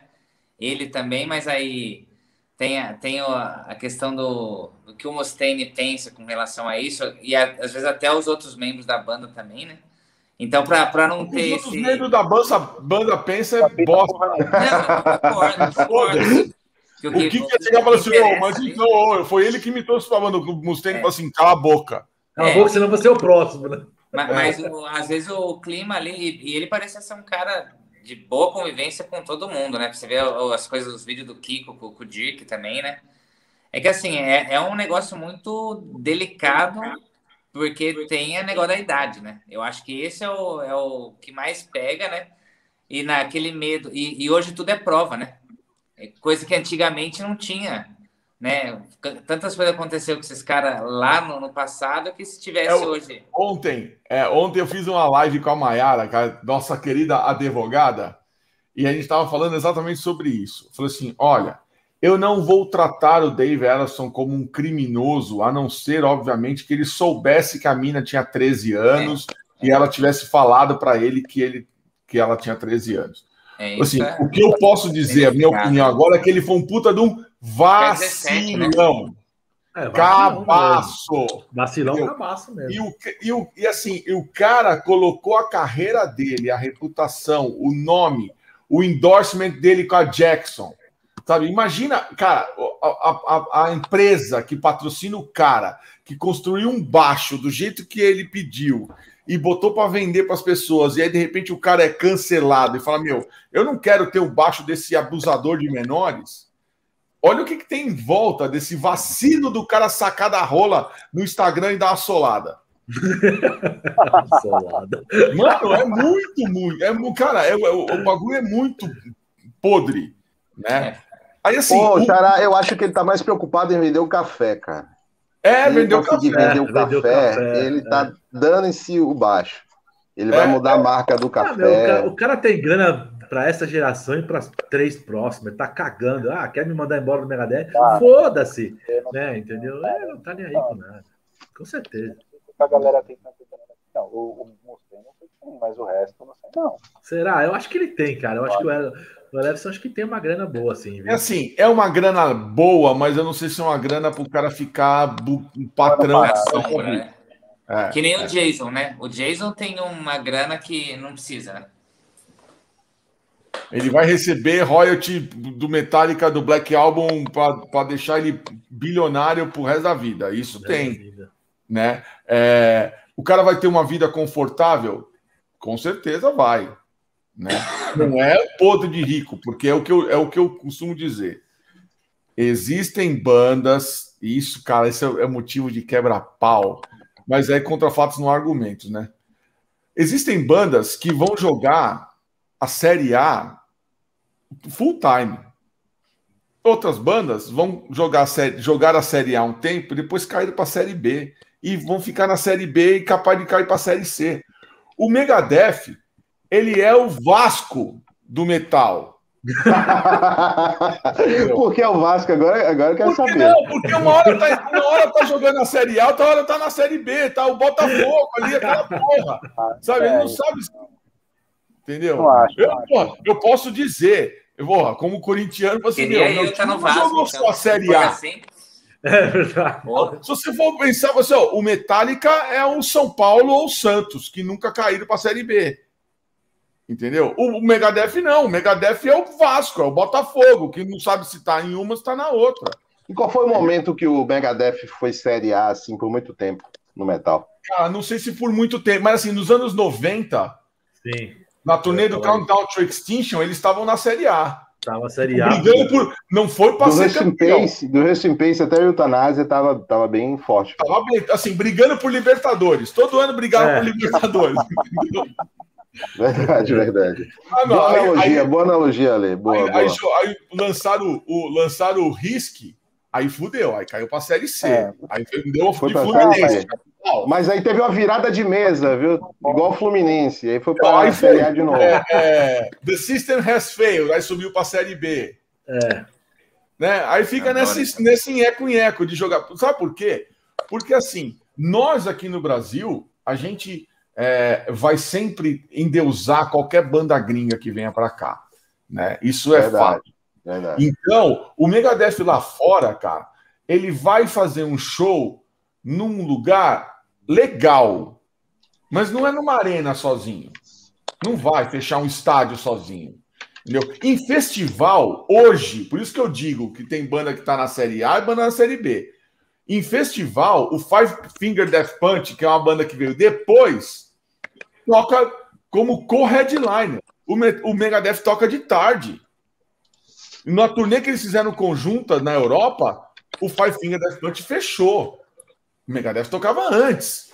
Entendeu? Então, assim, o Mustaine deve ter um problema seríssimo com isso. Sabe? Mas de, o, mas o Ale, de não também... conseguir ser esse cara que vai segurar a banda na Série A por muito tempo, entendeu? Eu vou, eu vou te dar outro exemplo também, Ale. Quer ver? Você falou do, que, do Megadeth lá, lá fora, também que não toca nos lugares não tão assim, né? Por exemplo, o Anthrax. O Anthrax aqui no Brasil é, puta, é, é top, todo mundo gosta, aquela banda gringa tal, todo mundo dá, né? Oh, Anthrax tal. Você lembra, o Rob Cadianion lá, que é o guitarrista que tocava do Anthrax, o cara saiu do Anthrax para tocar onde? No Volbeat. que é os que lotam a arena lá na Europa, isso aqui. Agora você fica pensando, pô, o cara saiu do Anthrax para tocar no Volbeat. Tá explicado. Tá explicado, Porque é isso aí. É bandas aí, aí não, elas não, eles não conseguem mais, por exemplo, Anthrax, Megadeth, não conseguem lotar mais estádios. Agora vai ver o Volbeat, vai ver os últimos shows do Volbeat onde eles tocaram. Eles lotam o estádio inteiro, cara. Entendeu? Como é que é, Costa? O projeto do Volbeat é completamente. Não, o projeto do Volbeat é completamente não, não, só fiz a, a, comparação em termos de, de, de, de, qualidade assim, entre, entre, entre bandas e em relação a países, entendeu? Não, não, ah, não. Isso a gente já sabe. Por exemplo, é, olha que muito louco. É, teve uma tour que eu quase infartei, que era Hailstorm, Shinedown e Alter Bridge, na Europa. No Wembley. No Wembley Arena. O Alter Bridge fechando. Fechando. Shinedown depois, Hailstorm abrindo a bagaça. Nos Estados Unidos, olha que muito louco. Na Europa, o Alter Bridge é muito maior do que o Shinedown. Nos Estados Unidos é inversamente é, é, proporcional. O Walter Bridge tocaria no final de tarde e o Shinedown fecharia o festival. Por quê? Vai entender. Não tem uma pica ideia. Entendeu? Então, só que assim, e outra, hum. o Shinedown tocou aqui no máximo às duas e meia da tarde que é uma banda que fecha festival lá fora, aqui quase ninguém conhece. O Rob Zombie fecha festival lá fora, aqui tocou final de tarde no máximo. É, o Bobit tocou no Lola, porra, tocou, era 4 horas da tarde. É, 4 horas da tarde. Entendeu? Em compensação, o Megadeth é uma banda que, assim, ele não vai lotar o Morumbi sozinho. Mas já foi, tipo, co-headliner de Monsters of Rock aqui. Tocava num Credit Car Hall. É, o Credit Carroll lutou aqueles é. últimos shows que eles fizeram lá. O Credit Carroll. Não, todos os últimos shows do Megadeth aqui lotaram. Se não me engano, Sim. deu todos os últimos do soldado. Na Argentina, é. então. Nossa. das Américas, né? Entendeu? Na Argentina e Chile, Megadeth é. Ah, na Argentina, Megadeth é gigante, né, cara? É grande pra caramba. É, é. é muito louco. Ó, quem Aí, chegou aqui. É. Eita, carioca. Oi, Marcelão. Marcelão. Ó, oh, André, ó, oh, André, que maldade. o tiozão da Vem, André. Meu aluno. Então, e, e, é isso aí, cara. Eu, e o pior, né? Eu tava vendo hoje, o Megadeth tem, tem a tour com, com o Lamb of God, né? É. é. Pra setembro. É o Lamb, acho que é o In Flames, não é? Também? O Trivium, né? É o Trivium, Inflames e tem mais uma lá, tem mais, tem mais, mais uma banda. É, é o Inflames, o Trivium e o, e o Land e o Megadeth. São quatro, né? São quatro? Não, acho que você quer assim. Sabe quem eu acho que pode entrar no lugar do Dave Edson aí no meio dessa zona toda? O próprio James Lomenzo. Não, James Lomenzo, acho que ele vai chamar o James Lomenzo. Ah, Not pegar... Fast. Not Fast, ó. Not Faith No More, Megadeth, Lamb of God. Suicide Boys, Godira, Trivium, Tech Nine. Fever, não sei o quê, né? É. Fever no... 333. É, é. Essa banda é animal. esse Fever, é bom esse Fever Nossa. 333 aí? Cara, eu, é, o bater é um absurdo. O então, eu vi, o show eu achei mais legal do que o disco. É. É, é uma mistura de. É tipo o que esse? É tipo um Race Against the Machine com uma é, pitada é. do Chester ali do, do hum, Linkin Park. Só que o show é muito enérgico, né? O show é um negócio. É bom saber, vou escutar. O Bleno não vai né? entrar. O, o Mustaine, ó, o Mustaine, o Jason já deu uma entrevista, né? Todo mundo falando isso. O, o, o Jason deu uma entrevista dizendo que ele não consegue nem tocar as músicas do Metallica mais. É, eu vi essa entrevista. Fisicamente ele está impossibilitado, porque ele falou: Meu, eu não consigo mais, não quero mais, não, tipo, não é mais minha praia, eu quero tocar os bagulhos mais fácil. Hã? Isso, não precisa. É. Ele vai tocar nos bonecos. Ele não montou aquele Echo Brain, que é uma merda, por sinal. É, mas aquela outra do... banda dele lá, Newsted, era muito louca aquela banda dele. Era o Newsted, sim, Newsted, sim, mas aquele Echo Brain era uma bosta. Não, né? isso aí, isso aí, não, não, pelo amor de Deus. Você é louco. É, a, a turnê americana ia ser Megadeth de headliner, Lamb of God, Trivium Flames. Essa que vai ter agora. Que eu Quero line-up, hein? É. Chorar o show inteiro. É. é. Flames, né, Costa?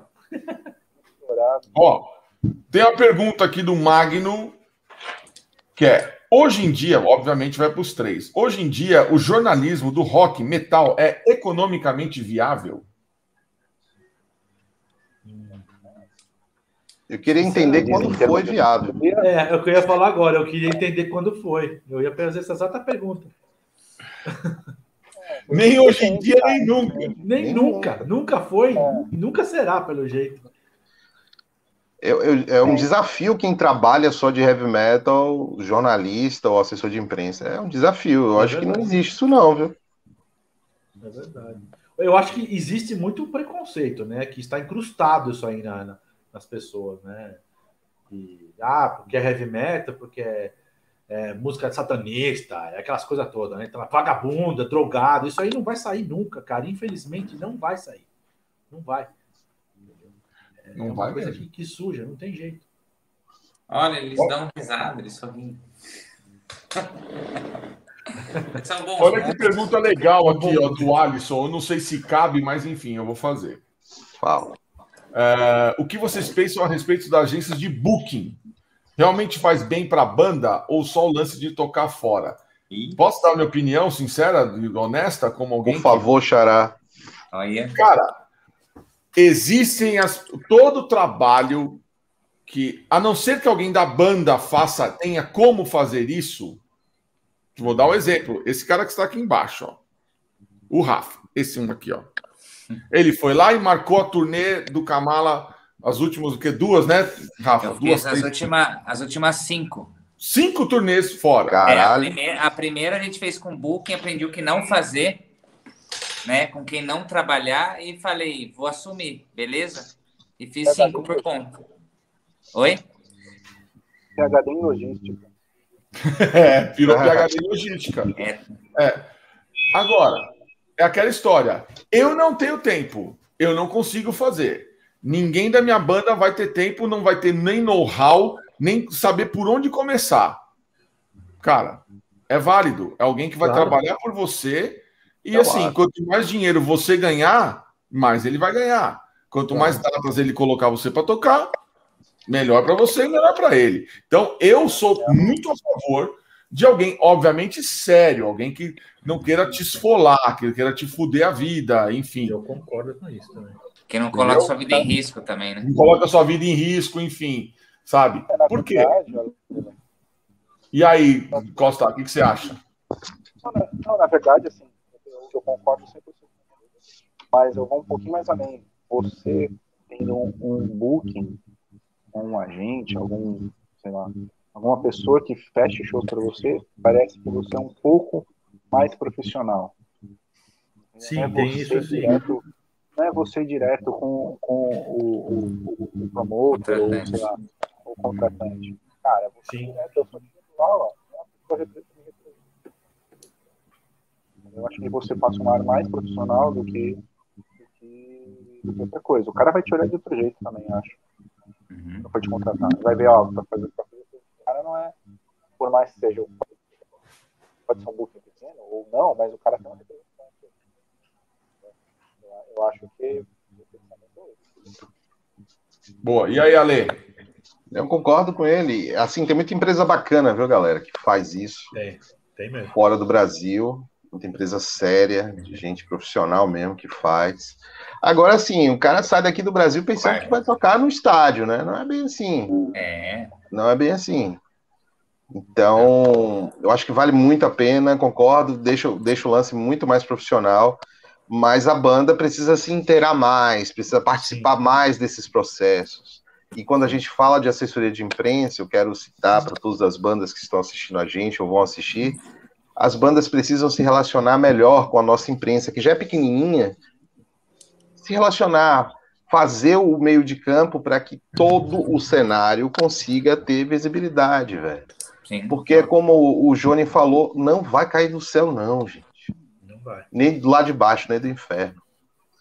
Não então, vai, eu acho que o caminho do Booking seria o perfeito, o mundo ideal, mas não é todo mundo que consegue, não, ter grana para bancar o Booking, ou a empresa bacana é. para fazer uma turnê.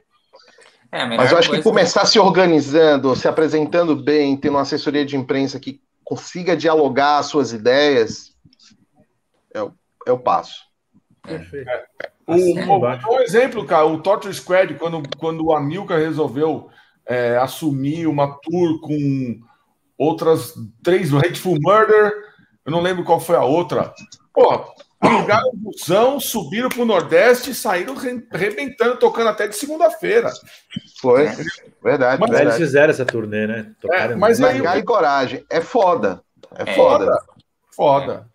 foda. Mas aí é assim, porra, não é que nem, ah, eu tenho, eu toco numa banda, eu e mais três caras. Os, três, os quatro trabalham durante o dia, eu tenho aquele, aquela hora à noite para mexer com isso. Puta, velho, de duas uma. Ou você tem alguém dentro da banda dedicado para fazer esse tipo de contato, mandar e-mail, eh, falar por telefone e o e caralho. É o dia inteiro. O dia inteiro, cara. Dia é, inteiro, não é, Rafa? Oh, daí você pega fuso horário, né? Daí jeito de culturalmente como você lidar com o contratante também, que é uma outra, um outro lance. Eu assim, eu espero sim que o Kamala tenha um booking que eu confie. Mas é o que eu falo todo mundo que passou na banda, eu falei, você vai ter a primeira turnê que eu, que eu, não, que eu não tive, que eu gostaria de ter tido. Porque eu aprendi muito. Agora, repetir erro é burrice. Né? Então, acho que é importante para as bandas colocarem assim, aonde você quer chegar com a banda e ter isso um senso comum. Se a verdade. banda quer é, chegar em, em, certos pontos, ela vai ter que fazer turnê. E ali na, na turnê você vai ver se todo mundo ali tá, tá disposto a trabalhar junto como uma unidade, né? É. Então, e, e, e, vai atrás do booking que vocês estão pensando em, em, em trabalhar, conversem com essas bandas que já foram para a turnê com esses bookings e fala como que foi a experiência, entendeu? Porque na hora de falar, não, o meu booking faz tudo excelente, daí vai ver é, na hora. Mil maravilhas, né? Né? Entendeu? Mas assim, não, não vai achando também que, assim como toda empresa, que a primeira turnê, como, como o Alexandre falou, é estádio. Não, você vai subindo legal legal, entendeu? Você tem que ter pé no chão, você não virou rockstar. Você tem que ir é. plantar semente. Ano que vem você vai e rega de novo. No outro ano você rega de novo. Teve turnê que rolou duas turnês num ano, uma turnê só na França. A gente falou, não, dá para fazer? Dá, então vamos lá. Mas tem que ter esse, esse diálogo na banda e todo mundo pensar como um, né? Não e, e aí que às vezes no, no meio a pessoa fala, puta, eu achei que eu queria, mas não é para mim, entendeu? Então é abre mão de muita coisa, mas eu acho que é importante você ver com quem trabalhar também, né? E, e também se você pisar na bola com um produtor lá de fora, eles conhecem todo mundo. Queima é, tudo. Queima entendeu? tudo, é facinho. Facinho. É. Ô, é, Alisson, então... olha aqui, ó. Eu acho, cara, que assim, esse, dificuldade de, justamente de enviar o trabalho das duas bandas para as mídias certas. Uh, eu acho que aqui, nesse caso são duas coisas. É, você enviar o seu trabalho para as mídias certas é o trabalho de um assessor de imprensa. Sim. Ok? Você vai deixar o seu, o trampo da sua banda na mão de um cara que sabe para quem, com quem conversar, para quem mandar, do jeito certo de mandar e tal. Outra coisa é você fazer a sua banda ser conhecida para que os contratantes entrem em contato contigo para levar você para para tocar nos lugares, entendeu? É, ou você pode contratar um booking, que é, esse, é isso que a gente está falando, entendeu? Posso dar um monte de exemplo aqui, por exemplo, a Restless, do nosso amigo Rafa. Grande Meu, Rafa. Porra, olha quantas coisas ele já não fez, sabe? Então, ele vai chegar e vai falar assim, ó, a, essa banda, ela custa tanto, ela custa mil reais eu vou dar 800 para vocês e 200 pau para mim, que é o meu trampo. Ou não, ele vai falar assim: ó, eu quero X mil reais na minha mão antecipado, mas eu garanto que eu vou botar você em 10 shows para você pegar essa grana o dobro lá na frente. É compromisso. Claro. Sabe? É uma coisa profissional. Sabe? Ó, meu, beleza, eu vou investir na minha banda uma para que o meu, meu, meu material esteja na mão das pessoas certas da imprensa para fazer uma resenha, é, sabe, para que mais gente me siga na rede social, que, enfim, que mais gente me ouça no Spotify. Ponto. Isso é uma coisa. Outra coisa é, eu quero sair em turnê. Eu vou pagar um cara para sair ligando para Deus e o mundo oferecendo a minha banda. Se o seu material for bom e se o cara tiver uma boa lábia, negócio fechado, entendeu? Bom para todo mundo. Né? É. Porque é um negócio cansativo. Pra... Ó, sem brincadeira, você, você manda 100 e-mails para ter resposta de um, dois. Isso quando não vem, né? É, entendeu? É. Mas Ô, assim... arruma seu microfone que tá bem baixo, cara. É, tá baixo, tá baixo. Tá melhor agora? Aí, garoto. Ah, é, eu botei a mão. Tá, mas pelo que Tá baixo, tá, tá ruim. Fala na. Fala assim. Põe, põe ele assim, mais perto. Assim. É. Vai, fala aí. Foi um, um dois, três. Melhor Tá, não, não, porque eu, pelo que entendi da pergunta dele, a banda dele é de Minas e tem certa dificuldade para divulgar. É, na real, o que ele tem que fazer, eu acho que ele não tem, não tem um assessor de imprensa, a questão é ele ter uma notícia, cara. A real é essa, ele tem que, assim, a questão é, você chegar no jornal e falar, ó, eu sou uma banda e quero divulgar. Mas tá, mas por que você quer divulgar? Qual é a sua notícia?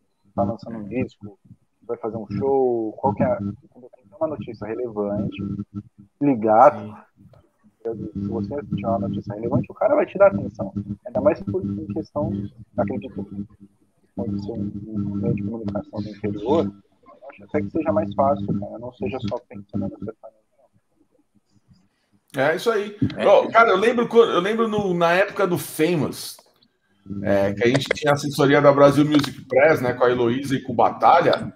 Mano, o que esses caras me enchiam o saco? E o Batalha chegava uma hora e falava assim: e aí, o que, que nós vamos falar essa semana?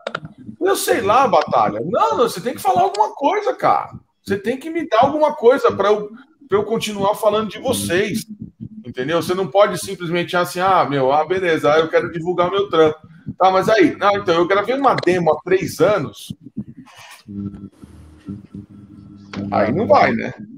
A vai. banda precisa criar conteúdo, gente. Sempre é, criar conteúdo. É Ter planejamento para poder a assessoria trabalhar em cima disso. Exatamente. Criar pautas diferentes, entrevistas, Exatamente. movimentar a rádio, tudo mais. E isso faz com que você, várias outras pessoas conheçam sua banda. Ah, o trabalho da gente é esse aí. É o que eu sempre falo, né? Que a assessor de imprensa não é mágico. Se a, gente, se, a gente, se a, gente, não tem um material legal, se a banda não tem todo o que nem o Ale falou, né? se não tem todo o material, toda essa logística, não adianta você ter uma assessoria de imprensa. É que nem o Gustavo falou, você tem que ter uma notícia. Você está lançando um disco, um vídeo, seja lá o que for. Se não tem nada, a banda tem que trabalhar para te trazer o material para você colocar nas, nas Né? Johnny, Johnny, eu não sei como é que você, com o Costable, mas enfim, geralmente a gente, eu costumo fazer uma, uma, um planejamento com a banda. E em cima desse planejamento a gente trabalha as possibilidades de notícia, de matéria, de sugestão de pauta. Mas assim, esse diálogo que a gente tem com a banda é difícil, cara. Porque a banda pensa como você falou aí, pensa que a gente é mágico e vai colocar o cara para. Olha, eu, eu, eu vou falar uma coisa pra você, no... que assim, eu, eu tenho só agradecer, cara, porque assim, sem querer puxar sardinha nem nada, mas todos os que trabalham comigo, como eu tenho uma, esse contato muito próximo com todos, a gente fica criando essas coisas, né? Ótimo, perfeito. Eu acho que a ideia é essa. Então, eu, é, conversando, brincando, tirando sarro também, criando novas estratégias. Ou oh, vamos fazer isso. isso. vamos fazer aquilo. Tá, ah, não, isso aqui não é legal, acho que não vale a pena isso aqui. Vamos, vamos segurar, vamos queimar todos os cartuchos de uma vez, entendeu? Para todas as bandas que trabalham comigo, a gente tem esse. esse Bacana, John. Então, Porque você então, assim, motiva assim, a banda, cara. Você motiva exato. a banda e eles eu, te motivam e a gente cria o conteúdo para entregar. É motivação dos dois lados, cara. Tanto é. para a banda comigo como eu com a banda, né? Com todas. Então eu só, eu só tenho a agradecer, cara. Eu não, eu não tenho problemas nenhum com, as, com os meus clientes, que são meus amigos, né? E a gente faz isso, cara. Eu acho que tem que ser assim. Tem que ter essa união, né? Esse coletivo. Não adianta a banda chegar assim para mim, ó tá aqui, eu fiz isso aqui, foda-se, se vira. Não, não é assim. Não é assim. Tem que ter a parcela da banda também trabalhando junto, né? Deixa eu fazer uma pergunta para o Ale, rapidão aí. Ale que tem banda, Ale e para o Rafael, os dois que tem banda. Vou inverter um pouco aqui. É, nesses períodos agora, né? Mais de um ano sem tocar, assim, sem plateia, tudo mais. e a tendência é que isso continue por, por, mais meses e talvez anos, a internet tem sido a nossa plataforma principal de comunicação, né, de, de apresentar música, clipe. Isso já mostrou que veio para ficar e não vai mudar. Não vai mudar. O cara vai continuar na frente do computador assistindo show, consumindo música no, no Spotify, no caralho. Eu queria saber o seguinte: como é que vocês estão planejando o futuro, se houver futuro, já que a gente já tinha um público tão pequeno, tão restrito para shows de rock e heavy metal no Brasil? A coisa me parece que vai piorar. O que é que vocês pensam sobre isso? Cara, eu vou começar, eu vou começar falando que o, o por incrível que pareça, foi a pandemia e essa zona toda que a gente está vivendo que meio que foi um chute na nossa bunda para que a gente volte a produzir e, e talvez fazer coisas que a gente nunca tenha feito. Sim. Justamente mirando isso que você falou, Ale. É, e vendo outras bandas. Eu vou dar um exemplo bem prático. A banda Allen Key, da minha amiga Karina Menassi. Cara, ela leva a coisa de uma, uma, de uma forma tão profissional. Porra, a mina de 20, 22, 23 anos.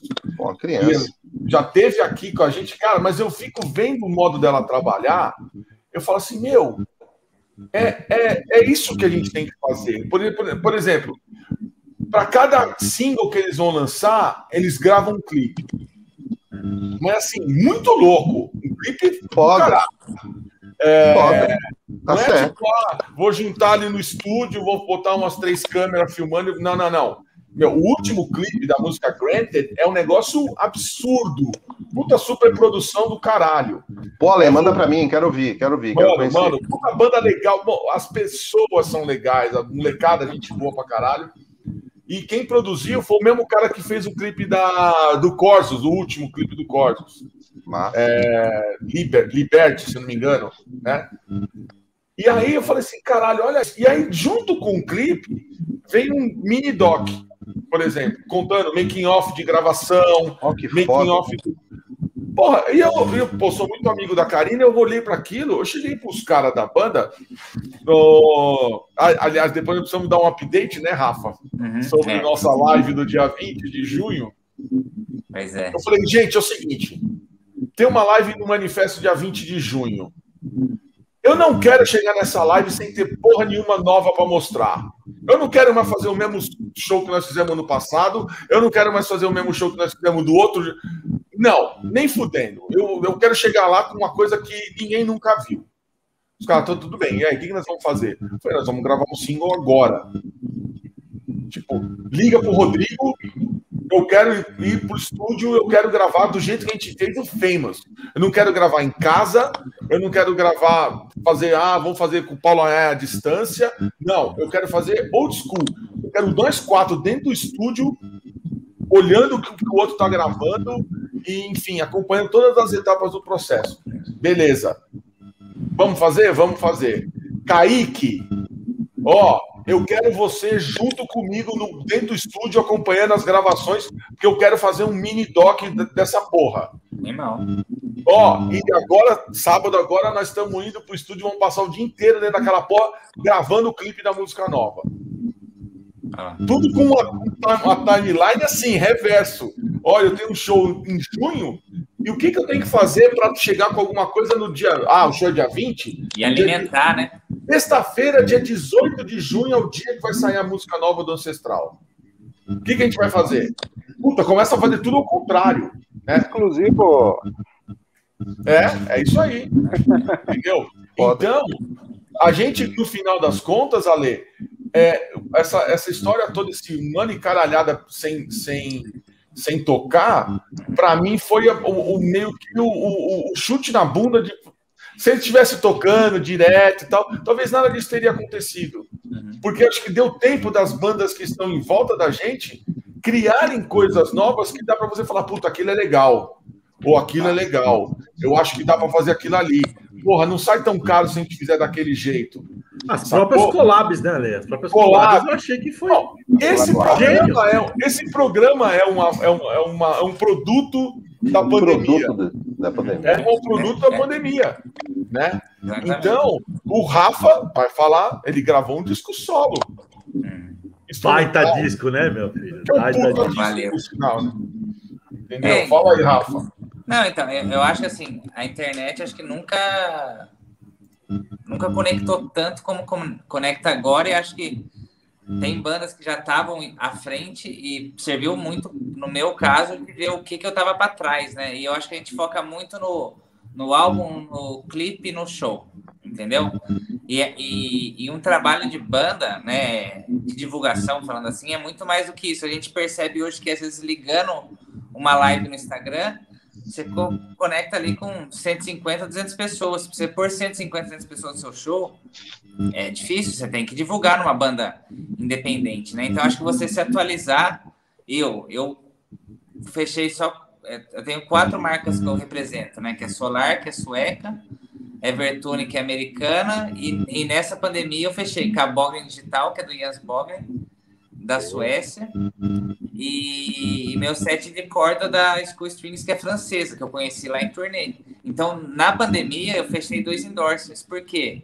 Eu comecei a, a melhorar meu conteúdo né, de, de vídeo, de canal, é, a parte de, é, de, de, mídia social, e, e aprender a me, me comunicar de outra forma, e isso reflete em tudo. Isso reflete em mais streaming para o Kamala, eu quero, eu não vejo a hora de tocar ao vivo, né?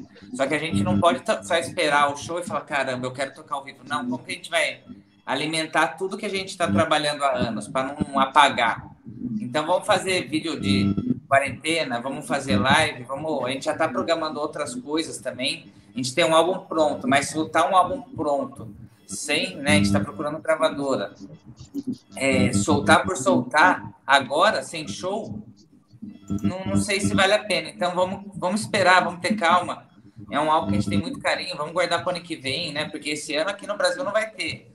Turnê nossa na Europa adiou ano passado, passou para esse ano. Adiou de novo, passou para 2022. Manteve, manteve os shows que estavam lá. Só que não vai ter show esse ano no Brasil. Aqui vai ter, se a gente conseguir fazer a, uma live, né? Enquanto a galera não estiver imunizada e a gente não sentir segurança social de, de provocar uma aglomeração, todo mundo batendo cabeça, trocando energia, eu não quero fazer um show. Né? Eu, não é meu papel isso. Então eu quero sim alimentar de várias formas. Então fiz um álbum solo que eu falei, pô, preciso alimentar pelo menos na minha cabeça seis meses, o primeiro semestre eu preciso alimentar com alguma coisa. E tinha ideias que eu não cabia, não cabia no camalo, eu falei, pô, fazer um, um álbum solo. Programei a batera, gravei tudo, né? Tinha duas semanas que eu estava com menos aluno no final do ano, falei, vou trabalhar nesse tempo. Né? Estudei, gravei, assim, está sendo muito legal, porque tudo puxa, né? Então, você vê que eu lancei o álbum solo, mas aumenta a play do Kamala, o pessoal... Porque, na verdade, eu quero que o pessoal conheça o Kamala, conheça meu É, trabalho. uma coisa leva a outra. Né? É, mas eu, eu, percebi que muita galera me segue pelas marcas, não pelo, pelo Kamala entendeu? Então eu, eu me posicionar também mais como guitarrista, né? E eu quero, ó, olha aqui, né? Então, vem ver minha banda. É isso que eu, que eu, que eu tô trabalhando há 18 anos, né? Eu abdiquei de muita coisa na minha vida Massa. e trabalho. Eu acordo e durmo pensando o que, que eu posso melhorar, entendeu? Eu, eu acho que é um, é um período que está todo mundo se reinventando. Eu Com acho certeza. Que, eu, eu acho que a gente tem que ver isso de forma positiva porque a, a ferramenta que a gente está usando hoje já estava ano passado, já estava há dois anos, a gente só não, não tinha a necessidade, talvez, de usar, ou falar, tipo, ah, um dia eu não tenho tempo, um dia eu aprendo. Aprende eu não sei vocês, né? eu não sei vocês, mas eu acho que esse, esse boom da internet, programa, live, isso não vai acabar nunca. Nunca mais. Não, não veio, isso veio para ficar. Tendência. Veio para ficar, veio para ficar, com certeza. Cara. É, e assim, uma, mas uma coisa que eu penso, e, e aí é um temor meu, né? Eu, eu até mudei de opinião, porque eu não sabia quanto tempo essa porra, essa pandemia ia durar. Infelizmente, aqui ela está durando mais do que em outros lugares, né? E o motivo a gente sabe por quê. É, eu falava que a gente ia ser, a, a, galera ia ser igual a fuga das galinhas. Sabe o filme A Fuga das Galinhas? Na hora que liberasse, ia todo mundo. O problema é que a coisa foi tá demorando tanto para passar que a galera já fez esse, já ligou o foda-se. É.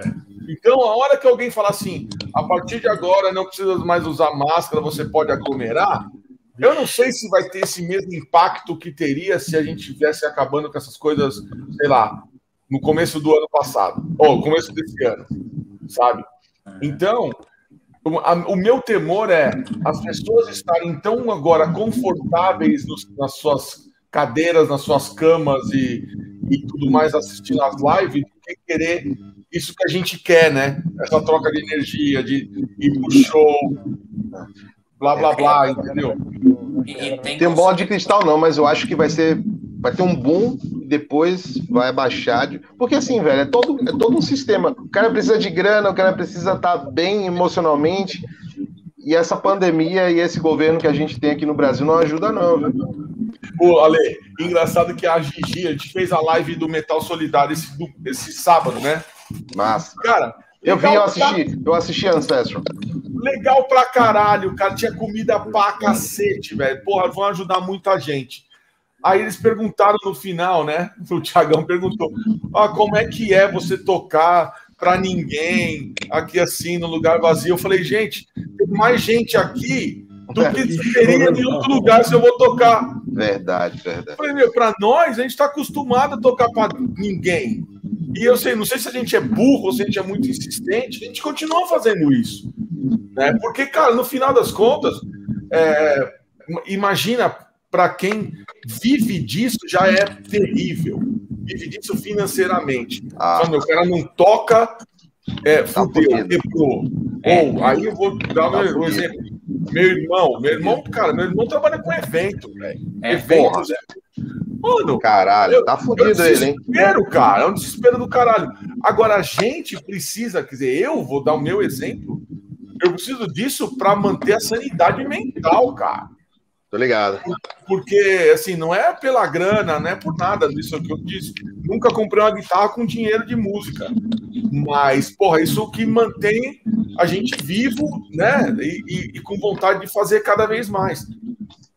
Mas no final das contas, a gente acabou mesmo. Eu acabei é, substituindo essa história do palco para fazer uma live aqui, outra ali. E essas paradas aqui, meu, hora do arrombado, papo de rifeiro, é, mantendo esse contato com a galera na internet que eu não tinha antes. E é legal pra caramba, né? E que é legal pra cacete. E é engraçado demais, ele acompanhar a Lê fazendo essesse paradas é muito massa. Esse bicho é hilário. É sensacional, né? Esse bicho é hilário. Eu posso não concordar com tudo, mas eu dou muita risada. Esse bicho é uma figura. Isso aqui, mas isso que é do caralho, né? Isso que é do caralho. Meu, assim, a gente tem é, é, opiniões diferentes sobre uma porrada de coisa, mas assim, e daí? E daí? Daí você pode não concordar e, meu, e tá tudo certo. Uma coisa que é muito legal aqui no Papo de Rifeiro, por exemplo, é aquela coisa do. A gente já conversou com os caras da vanguarda do equipamento, da tecnologia mais nova, por exemplo, o Jean Paton do Project que é o cara que usa camper, Inir, e a porra toda, o palco, né, o palco limpo que a gente chama, né, não sei o quê. E também depois, na semana seguinte, veio o Marcelo Esquevano, que, que o cara quer é um Plexi, é Marshall, é caixa, é Gibson, é, sabe? E assim, você vai falar, quem tá certo?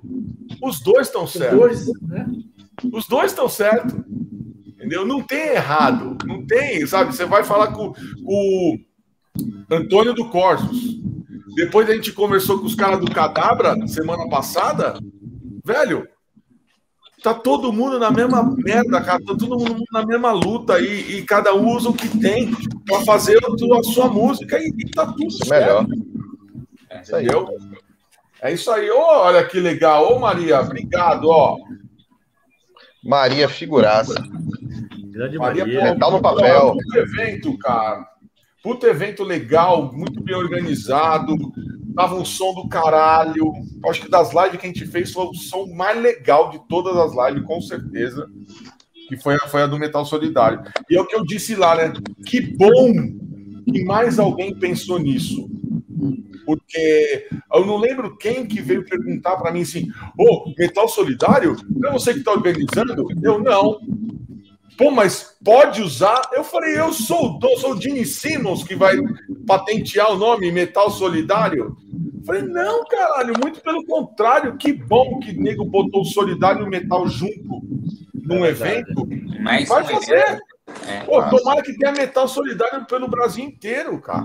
E não precisa me chamar, não, é só fazer, é só ajudar. Alguém vai estar se beneficiando disso, né? A gente já ajudou cachorro, a gente já ajudou criança que estava precisando de cirurgia, já ajudou, porra. O, o, dia que eu fui até a casa do irmão Zezinho, na, na Zona Leste, levar o, os, a, as coisas que a gente comprou, cara, acho que talvez tenha sido o dia que mudou realmente a minha vida é, de cabeça para baixo. É, aquele, aquele momento que você fala assim, cara, eu não sei como é que eu reclamei de tantas coisas que não têm importância até hoje. É. Quando eu liguei para o pessoal, falei assim: o que vocês querem? Nós vamos fazer uma, uma ação no Natal. A gente pode. Vocês querem que a gente arrecade o brinquedo? Olha o que a mulher me falou. Assim, olha, Alexandre, obrigado por isso, mas é, as crianças que estão aqui, elas não brincam. Seria melhor se, você, se vocês arrecadassem alimento e principalmente produto de limpeza. Eu, caralho, sério mesmo, né? Então, tá bom, beleza, vamos fazer isso. Cara, e o Ale caiu. A hora que eu cheguei lá e eu vi aquela cena de uma, vai, adolescentes é, em berço, eles, e o máximo que eles queriam fazer era falar, não era fazer mais nada, eles queriam poder falar. e eram, cri, é, eram crianças e adolescentes com paralisia cerebral, vírgula, abandonadas pelos pais.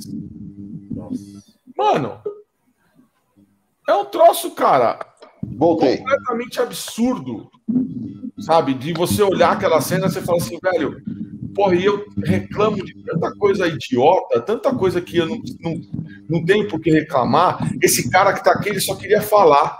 Ele só queria falar oi. Ou queria falar obrigado. Entendeu? Pô, isso mexeu de uma forma comigo que eu falei assim: não, cara, eu não reclamo mais de nada. O que eu tenho que fazer agora, e, e eu brinquei com a Gigi, né? Não lembro que a Maria estava perto, eu falei assim: olha, os metal solidário que eu, eu organizo, o músico paga. O músico paga. Não tem, vou levar acompanhante, não tem aguinha no camarim, e o caralho. Sabe por quê? Porque aquilo ali para ele é uma diversão. Tocar naquela jam, escolher a música que ele quer tocar e fazer não sei o quê, é, é, é, é bosta. Ah, não, mas você está doando o seu talento. É o caralho. Você está lá brincando e você vai se divertir pra cacete e tá tudo bem. Não, se tiver que levar brinquedo, você vai levar brinquedo. Se tiver que levar alimentos, você vai levar alimentos. Se tiver que pagar para entrar, você vai pagar para entrar. É o que o Murilão costuma dizer. É o, metal, é o, é o Natal do metal brasileiro. É a festa da firma. Ali tá todo mundo lá para fazer uma coisa só, é se divertir, vírgula, arrumar, ajudar alguém.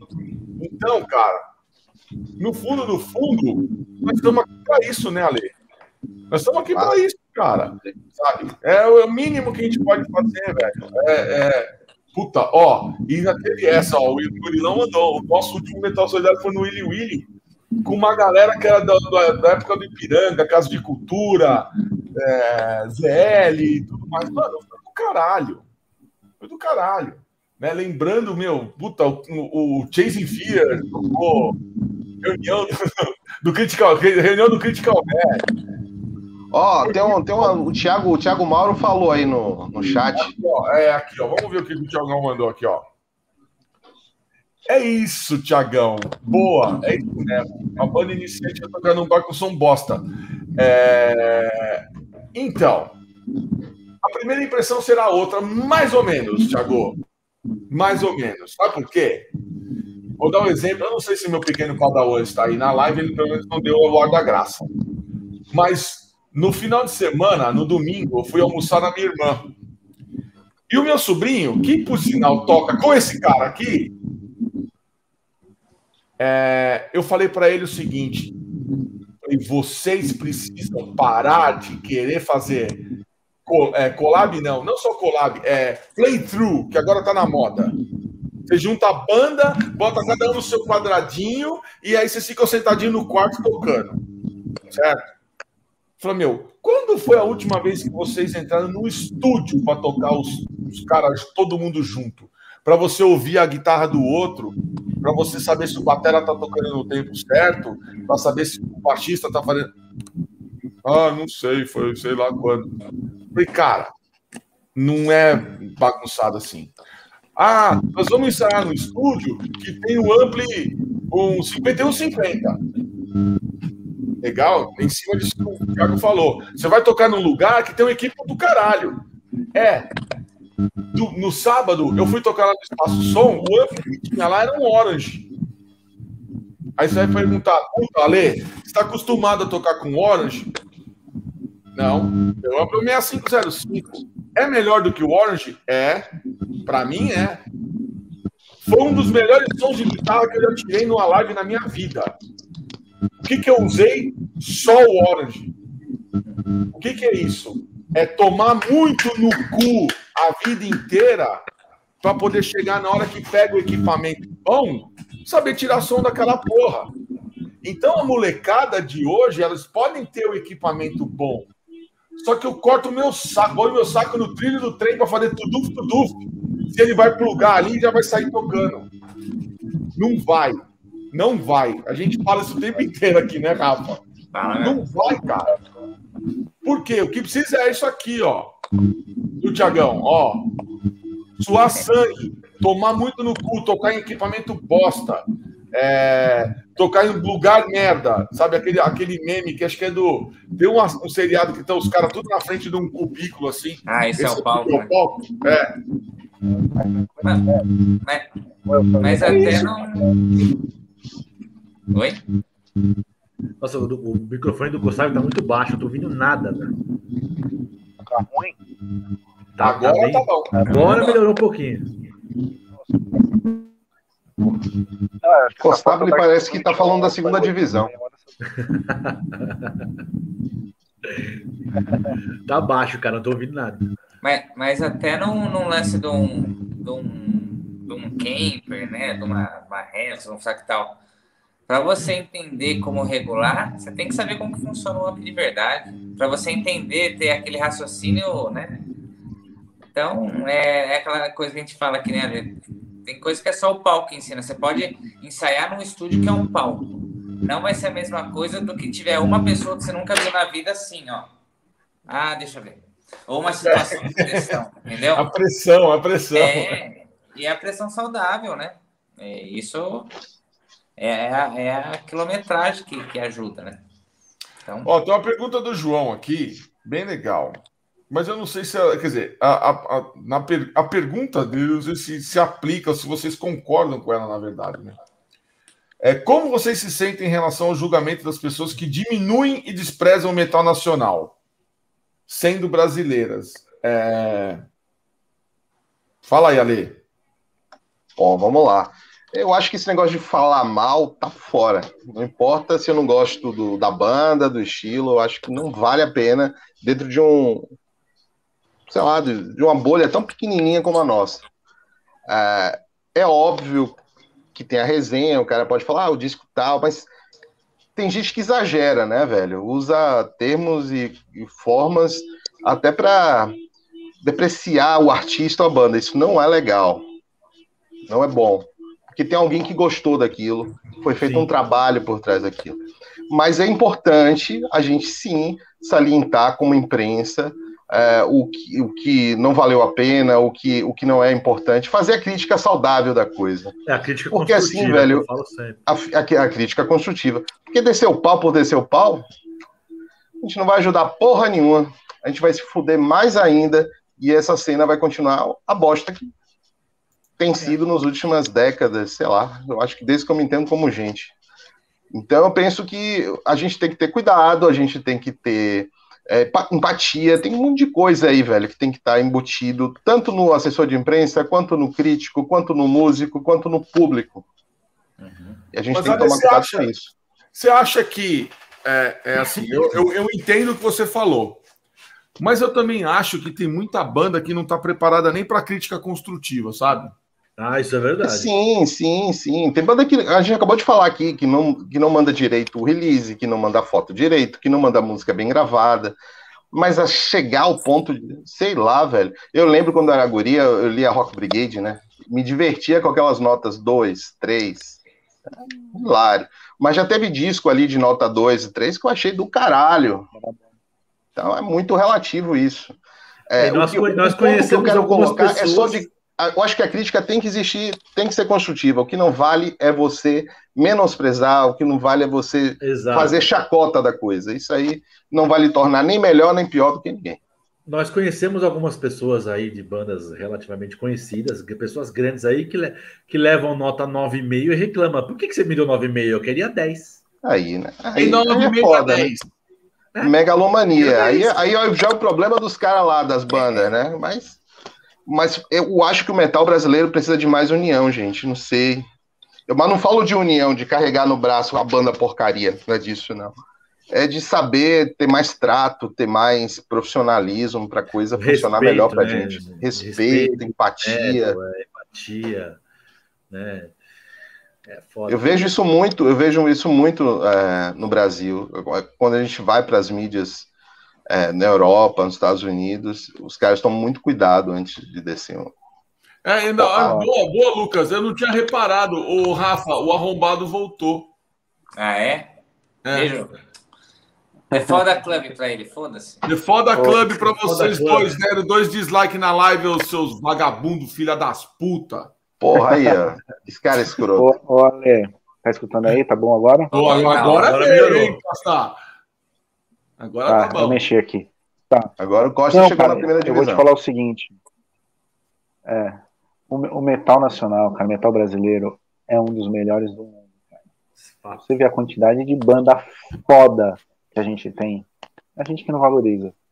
A gente que não valoriza, cara. É ridículo. Se você for comparar com o cenário, sei lá, o cenário Noruega, Suécia, Alemanha. Porra, a gente tem um monte de banda igual, cara. E até melhor. É que a gente não valoriza, cara. É que isso aqui era pra ser um paraíso. A real é essa. Isso aqui era pra ser um paraíso do heavy metal. Cara. É verdade. Infelizmente eu, não eu é tenho, assim. Eu tenho um exemplo, eu tenho um exemplo. Eu não vou citar nomes, mas eu tenho um exemplo. No próprio Metal na Lata, a gente está no ar há seis anos, né? É, no comecinho tinha um pessoal, tinha um cara, que eu não tenho nada contra o cara, o cara até hoje é amigo meu.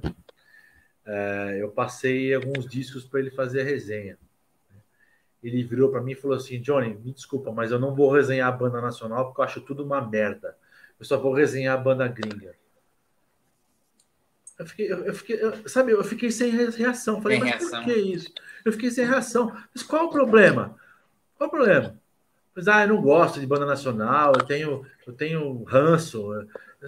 E não me explicou é, por quê. E não me explicou por quê. Aí, calma, aí eu cheguei pro cara e falei assim: tá bom, eu vou te passar um disco agora para você resenhar, uma banda gringa. É, só que eles não mandaram o nome das músicas. Eu vou te mandar, vai estar tudo como track 1, track 2, aquilo que a gente conversou antes. Era o disco do Oslo. Eu mandei para ele. O cara fez a resenha falou: Puta que sensacional! De onde que essa banda fez legal? É daqui de São Paulo, seu idiota. Tá tomou? É, é, tomou no cu gostoso. Eu falei, e aí agora? O que, que você vai falar? Pô, ele pegadinha. Falei, não, não é pegadinha, não. É que você é um idiota. Você é um idiota. Você meteu o pau, virou, sabe, uma. É uma é, a pessoa se sente bem em meter o pau, em falar merda do próprio país. Tudo, é. Sabe, de questão de, de, de país a gente não fala mais de música. É que nem o Gustavo falou, nós não perdemos para ninguém, cara. Pra ninguém. Cara, não perde mesmo. Não perde para ninguém. Ainda mais com essas tecnologias que nós temos hoje em dia. Uhum. Você pega um disco para escutar, você fala, meu, isso aqui foi feito na Suécia, foi feito na Alemanha. Mas não, foi feito aqui em São Paulo, no, no, no sei lá, no, no, no do Dentro de casa, no meu quarto. Entendeu? Dentro de é casa. Isso aí, é isso aí, Costa, é verdade, é verdade. É, então, meu, nós, nós temos qualidade. foram gravados no quarto dos caras. Que você é? fala assim, mano, que porra é essa? Mano, puta qualidade do caralho, aí você vai ver. É... Mas assim, eu também eu concordo com isso pra caralho. Eu concordo. Eu acho que tem muita banda que tem muito cuidado em fazer a sua música e do jeito que você apresenta. Porque é óbvio, cara, aqui não é seu cartão de visita, cara. Você não vai querer escrever seu nome e telefone no, no, no papel de pão. É. Né? O cara vai, vai confundir aquilo com lixo e vai jogar fora. Mas eu, eu acho, aí, aí eu vou fazer o advogado do, do, capeta. Tem muita banda que não tem a, o, o cuidado, esse cuidado que a gente está falando, e que esconde talvez a preguiça atrás da tosquice ou do querer suar orgânico demais. Ah, não, não, a minha, minha chinfra é essa daí. A minha brisa é essa daí. Não, a gente, a gente gosta de suar tosco mesmo. Aí, beleza. Aí, quando você vai resenhar o disco do cara, você fala assim: então, a gravação é muito abafada, muito para dentro, é, a capa tá mal feita. Normal. E, porra. Aí o cara vai chamar você de filho da puta, dizendo que você é um invejoso, porque você que não entendeu a, a brisa dele, o seu veículo é uma merda. Sim. Sacou? Então, eu, é, às vezes eu, eu, eu vejo essa história do. Eu, eu concordo com você, Ale. Não é para você espizinhar o cara, falar, ô, oh, esse disco seu é uma merda. Não. É, ó, puta, meu, ó, rapaziada, mais cuidado aqui, mais cuidado Isso, ali. É. Não, não, não, não, não, Mas eu sei também de muita banda fica puta da vida quando você. Não é ele que é ruim, é você que não entendeu a, a, a abordagem. É. Você não entendeu a abordagem. Não, minha abordagem é essa daí, mas tosca mesmo, eu quero suar cru, como Mas criei, é né? como Endless Pain. Aí você vai perguntar pro Billy, ô, oh, então, você gosta do Endless Pain? Ele fala, não, aquele disco é uma merda. Porque ele é mal gravado pra caralho, blá, blá, blá. Nós fizemos uma entrevista essa semana e que os caras jogaram 10 discos pra gente dar a nota, né? Um deles era aleatório, um deles era o Bonded by Blood. Eu falei, cara, se você me perguntar o que, que eu prefiro, eu prefiro a versão regravada do que a versão original. O quê? Não! Eu penso a mesma coisa. Eu, eu falei, ô, oh, velho, o Bonded by Blood, assim como o Kill Em All, disco pessimamente gravado. Se eu quiser ouvir o Kill Em All, eu ouço que os caras tocaram ao vivo no Orion lá, que eles tocaram o Kill Em All de cabo a rabo. Pô, Hatfield com voz de homem, não com voz de moleque de 17 anos. Sabe? O outro, o Bonded by Blood, produzido pelo Andy Snip, velho. Sinto muito. As regravações do Testament, mil vezes melhor do que a versão original. Não, a gente não tá dizendo que é ruim. É. Não, tá dizendo, não, não. Né? Mas assim, é, ou, viu? Então, é que eles suavam tosco naquela época porque era o que tinha. Era. era o dinheiro que tinha, era o estúdio é. que tinha, era a tecnologia era que, que, tinha. o ampli que tinha. É, é que Agora, nem o álbum do, do Anthrax que regravou com o Bush, né? Com as músicas do Belladonna. Puta álbum. É. Adoro. Então, às vezes eu acho que assim, é, tudo bem, você sua. Vou dar um outro exemplo. Uma banda que infelizmente o vocal morreu, mas é uma banda de trash old school que, que realmente parece que os caras é, é, o disco que o Sepultura teria feito antes do Arise, que é o Power Trip ou Municipal Waste. Você fala, não, é uma banda de thrash metal old school, uhum. tipo calça pernilongo, pônei MVP. Old school mesmo, né? É o Lecheval, né? O Lecheval. Leite raiz. É. Só que, meu, soa tudo muito bem bem gravado, com as guitarras definidas, com som de bateria legal, com som de vocal na cara e tudo mais. Falei, tá vendo? Dá para você ser raiz suando bem, suando agradável, apresentando o seu som de maneira limpa, em vez de ser aquela tosquice do caralho. É. Elencando, o Gustavo fala também, é, tem muita banda boa e às vezes a, a galera tem que ter o interesse né? E, e, a mente aberta para conhecer bandas e ver que qualquer movimento é importante não só para aquela banda, mas para um para todo, né? Então, um, um, simples compartilhamento, um dividir, que antigamente a gente emprestava fita, cassete, né? Gravava uma banda, pô, isso aí é tão fácil hoje, né? Então, mostra uma banda para alguém que. Não, link no Spotify, no YouTube. É, entendeu? É.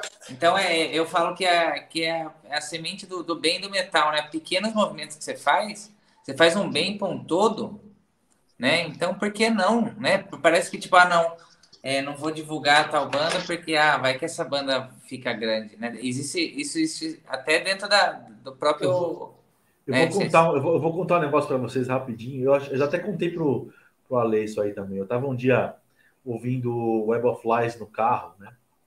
Uhum. Eu tava aqui, parei no, no, no, no, semáforo, né? E eu tava ouvindo no talo, né? Aí passou um, parou um carro do meu lado, né? O cara abriu o vidro e falou: Ô, o campeão, eu olhei assim, né? Abaixei o som. O que, que você tá ouvindo aí, tal? Que som é esse aqui? Eu falei, ah, banda é meu amigo meu, tal, ancestral. Como é que chama a banda? peguei CD e mostrei assim para ele. Né? Falei, ó, ah, esse aqui e tal. Ele tirou uma foto. Hum. Deixa eu tirar uma foto. Eu quero procurar no Spotify para escutar. Eu fiz, ah, beleza. É. A gente grudei, sai, abriu o farol, encostei mais nele assim, ele tirou a foto do CD, me agradeceu, foi embora. Entendeu? Caralho. Eu acho que tem que ter esse tipo de coisa. Se você apresentar é. para as pessoas, mostrar, compartilhar. Pô, eu direto faço isso, cara. Direto. É aquela história, mas o, mas o Red Benzi é aquela história que eu já cansei de contar, do Dee Snyder naquele documentário do The History of Heavy Metal. Não sei se vocês chegaram a ver. Ele fala que o, que o, o, o, o Red Banger ele trata a banda favorita dele como um, um diamante. Sim. É, então, não quer que ninguém, né? Não, ele fala assim: ó, oh, Johnny, olha o meu diamante. Aí você fala, caralho. Aí, aí eu vou lá, ô, oh, Costa, olha o meu diamante. Você fala, caralho. Ô, Ale, olha o meu diamante. Você fala, caralho. Rafa, olha o meu diamante e tal. De repente você tá mostrando aquele seu diamante para todo mundo com puto orgulho. É o meu diamante. Aí uma hora você, ó, oh, meu, você tem que botar esse diamante aqui numa praça para todo mundo ver. Porque ele é lindo demais. Aí você vai lá e põe. De repente tem um monte de gente em volta do diamante, olhando, e o cara que é o dono tá lá atrás, assim. Olhando, porque fala assim. Ah, é meu, é. no cu esse diamante do caralho, aí eu não quero mais essa merda, não. E vira as costas e vai embora. O Dee Snyder fala isso. Ele fala, o, o, o Red Banger ele faz questão de mostrar aquela nova banda que ele descobriu para todo mundo e depois que todo mundo tá gostando, ele começa a achar que, que aquilo, eles são vendidos. Virou modinha. Virou, virou modinha. modinha. eu não quero mais, agora que todo mundo gosta, eu não gosto mais. E não sei o quê. Entendeu? Isso é que é foda, cara. Isso é uma merda. Ó, Chama-se chitismo. Chitismo, claro. É o Red Benz e Zé Colete. É. Chegamos naquela hora do nosso pequenino programa em que a gente Vai. ia mostrar as fotos dos rifeiros para a rapaziada dizer se o cara é pata de urso ou se o cara é mão de alface. Exatamente. É tipo se, se, você tira, se você tira o chapéu do Raul Gil lá, né? Do Raul Gil, é, é. Mas... Mas... como a gente não está entre guitarristas, baixistas e bateristas, não sei o quê, eu vou mostrar algumas imagens que vocês vão dizer se vocês tiram o chapéu ou não. Tá certo? Uhum, então vamos lá. Lá você, Cada, cada mergulho é um flash. Toin. Atenção. Isso. Ah, Porra, legal. foda pra caralho. Respeito total, cara. Foda pra caralho. Lógico. Porra. Devia ter todo ano isso aí, cara. E era então, pra ter versão online também disso aí, viu, velho? Também acho. É, é, que assim, eu um dia eu falei pro Richard, depois que teve um puta de um quebra-pau com uma versão, com uma, uma, acho que foi em 2006, 2006, 2005, 2006, não lembro. Aí ele falou assim: Ale, eu não sei se eu faço mais o BMU, vai tomar no cu, todo ano é encheção de saco. Eu falei assim: Ô Richard, você ganha dinheiro com isso? Não. Eu falei: então para. Exato. Aí ele assim: porra, mas. Eu falei: mano, por que diabos você, você eu tô vendo o seu esforço em ajudar todo mundo? Em você fazer um evento que seja do caralho você chegou a fazer uma votação e foi um filho da puta e botou um monte de robô para votar nele. Uma banda que ninguém conhecia teve mais voto do que o Angra. Velho, não tá errado? Tá errado. Aí, beleza, aí ele fez aquele ano e parou. Né? Aí começaram a meter o pau nele. Falei, Richard, larga essa merda, meu. Larga essa merda. Aí o que? Um tempo atrás aí ele fez lá no Tropical Butantan, né? Meio que foi um revival, que foi um puta show, cara. Eu fiz uma música com o Monster, eu chorei é igual um retardado né? no palco, velho. Puta, o Paulo quebrou minhas pernas. Mas eu acho também que hoje deveria ter de volta assim, o BMU, cara. É um, é um troço faz que faz bem pra caralho. Né? Ale, convida o Richard, cara. Convida o Richard pro seu programa, cara. O Richard vai vir aqui, com certeza. Ele tem história pra caralho. Tem muita coisa pra falar, cara. Ali. Com certeza, com certeza. Tem é um saudades. Que... Com certeza. Boa! Esse aqui, tiramos o chapéu, todos nós. E esse maluco? Esse aqui. Sim. Dá pra ver? Sim. Sim. Perfeito. Acho que tem que ter sim, mais. Sim, sim, sim, sim, sim. Teria que ter aqui no Nordeste também esse troço. Eu também acho, cara. E assim. É... Eu Meu, só tenho um adendo. Eu tenho um ah. adendo. Eu acho que deveria ter virada cultural sempre, mas assim, eu, eu, eu sou contra a segmentação, né?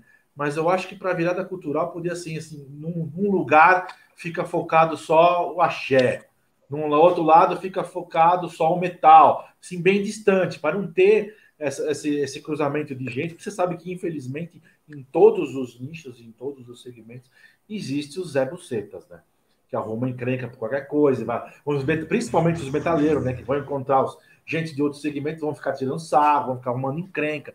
Então, eu acho que deveria ter virada cultural, mas cada segmento, cada estilo, um longe do outro, cara. Você sabe que isso, isso é um negócio tão louco, Johnny, que é, é assim, de duas uma. Sabe aquela história de você separar a torcida organizada, a torcida, a torcida dos times, dentro do estádio de futebol? E até que chega um ponto em que você tem que extinguir a torcida adversária num clássico em São Paulo? Isso é ridículo mesmo.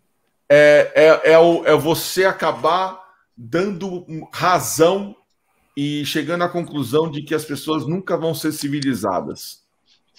Mas infelizmente, olha, eu, infelizmente. Não, eu digo assim, eu não estou tirando sua razão, mas eu digo assim, esse é o próximo passo para você realmente desistir de tentar fazer com que as pessoas vivam pacificamente. O que eu também acho que eu também já teria desistido, porque eu vejo que não, realmente não dá. Não dá. Com o brasileiro, eu acho que não dá. Infelizmente, não dá. Lá fora pode ser até que role, mas acho que aqui. Não, não... Olha os festivais que tem lá fora. É. Olha o próprio Lola Palusa, né, Encosta? O próprio Lola Palusa, cara. Você tem banda de metal. Pô, quando veio Metallica, tocou o Rancid antes. Meu, nem sei o que, que tocou antes, porque eu também não fui, mas enfim, eu, eu tipo, não fui, não cheguei para ver o resto. Mas a galera que estava lá para ver as outras, os artistas que tocaram antes do Metallica, ficaram para ver o Metallica de boa. Mas o contrário não acontece. Esse é o problema, o contrário. Né? O contrário não acontece. Aqui no Brasil, é. você faz um festival de metal, bota uma banda de new metal para tocar com de trash metal, rola treta. Treta, treta pesada. Vocês não lembram no Maximus a treta que deu com o cara do, do Slayer com o Slipknot lá? Foi, é. foi. Pronto, bom exemplo. Não, o, Link, o Linkin Park, não foi com o Linkin Park? Linkin Park. Linkin Park, é, Park, é isso, isso, é. é. Linkin Park, é isso aí. Ó, deixa eu mandar um abraço pro Rafael Agostinho, guitarrista da Ah, ô, grande Rafa, já, já teve aqui com a gente também. Figuraça, figuraça. Lançou um, um, um som bem legal de Salvatage, né? Salvatage, né? Com o Rafael. É. O, o, é. o, Caralho. Pra mim, ele é um dos grandes músicos aí da cena do metal, cara. Toca teclado ele, bem ele pra caralho, toca guitarra vocal, bem pra né? caralho, tem boas ideias, o cara é foda. Gente boa demais, por sinal. Gente Foi muito boa, legal o com ele, meu. Bem legal mesmo. Então vamos para a próxima, hein? Ah, peraí, tem, tem um outro caboclo que chegou aqui que também, ó, ele não fez pergunta, esse maluco aqui, ó. Ah, o Ale, bovo. Ele mandou aqui, sem pergunta, só agradecer esses caras que são 100% da sustentação das bandas. Valeu. É isso aí. Grande guitarra. Ah, o Rafa aqui, ó. Porra, mano, bom demais. Bom demais, bom demais. Boa demais. Então vamos pro próximo, hein? Atenção. Porra.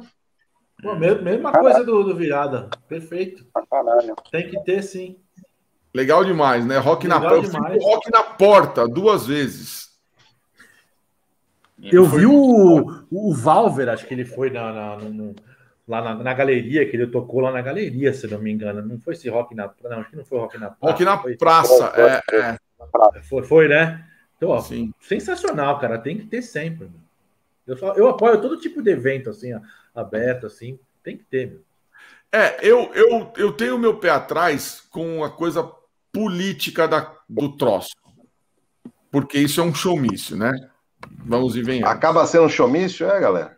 Não, acaba não, é um showmício. Ah, então tá, então não quero não. É um showmício. É, política não, não tiro mais o chapéu. Por isso que eu coloquei aqui.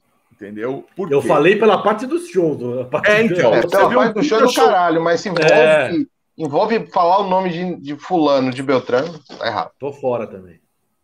Ah, é, eu, eu tiro o chapéu, assim, cara. Porque é um jeito de o cara chegar no público dele, mostrar ele. É isso. É, a pega, a, assim, aqui no, aqui no Pop de Rio sempre tem algum cara que vai entrar, que é o mão de alface, que é a pegadinha do malandro. O lance é esse aí. A ideia é do caralho. Teve o Angra, teve, teve o outro que foi com o Kisser Clan, Glória, é, Cris. Tem uma porrada. Recordos, Recordos fez também. É. E, oh, a Nervosa tocou. Nervosa, é. O problema para mim é a coisa política que tem por trás. É o, vira o show, é um showmício, né?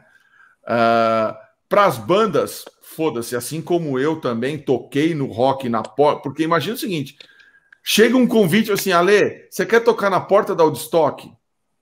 Ô, mano, passou um, um filme na minha cabeça uhum. de assim, caralho. vocês aí de São Paulo, tem que é, ó, Porra, a Woodstock foi a minha escola do heavy é. metal, cara. Foi Crescemos indo lá. Eu cresci na porta desse troço. Cara, quantos sábados, blá, blá, blá, blá, blá, blá, blá. Porra, tem. Aí eu tive que engolir seco essa história. Porque eu falei assim: não, não, eu vou fazer isso por mim. Eu não vou fazer isso pelo.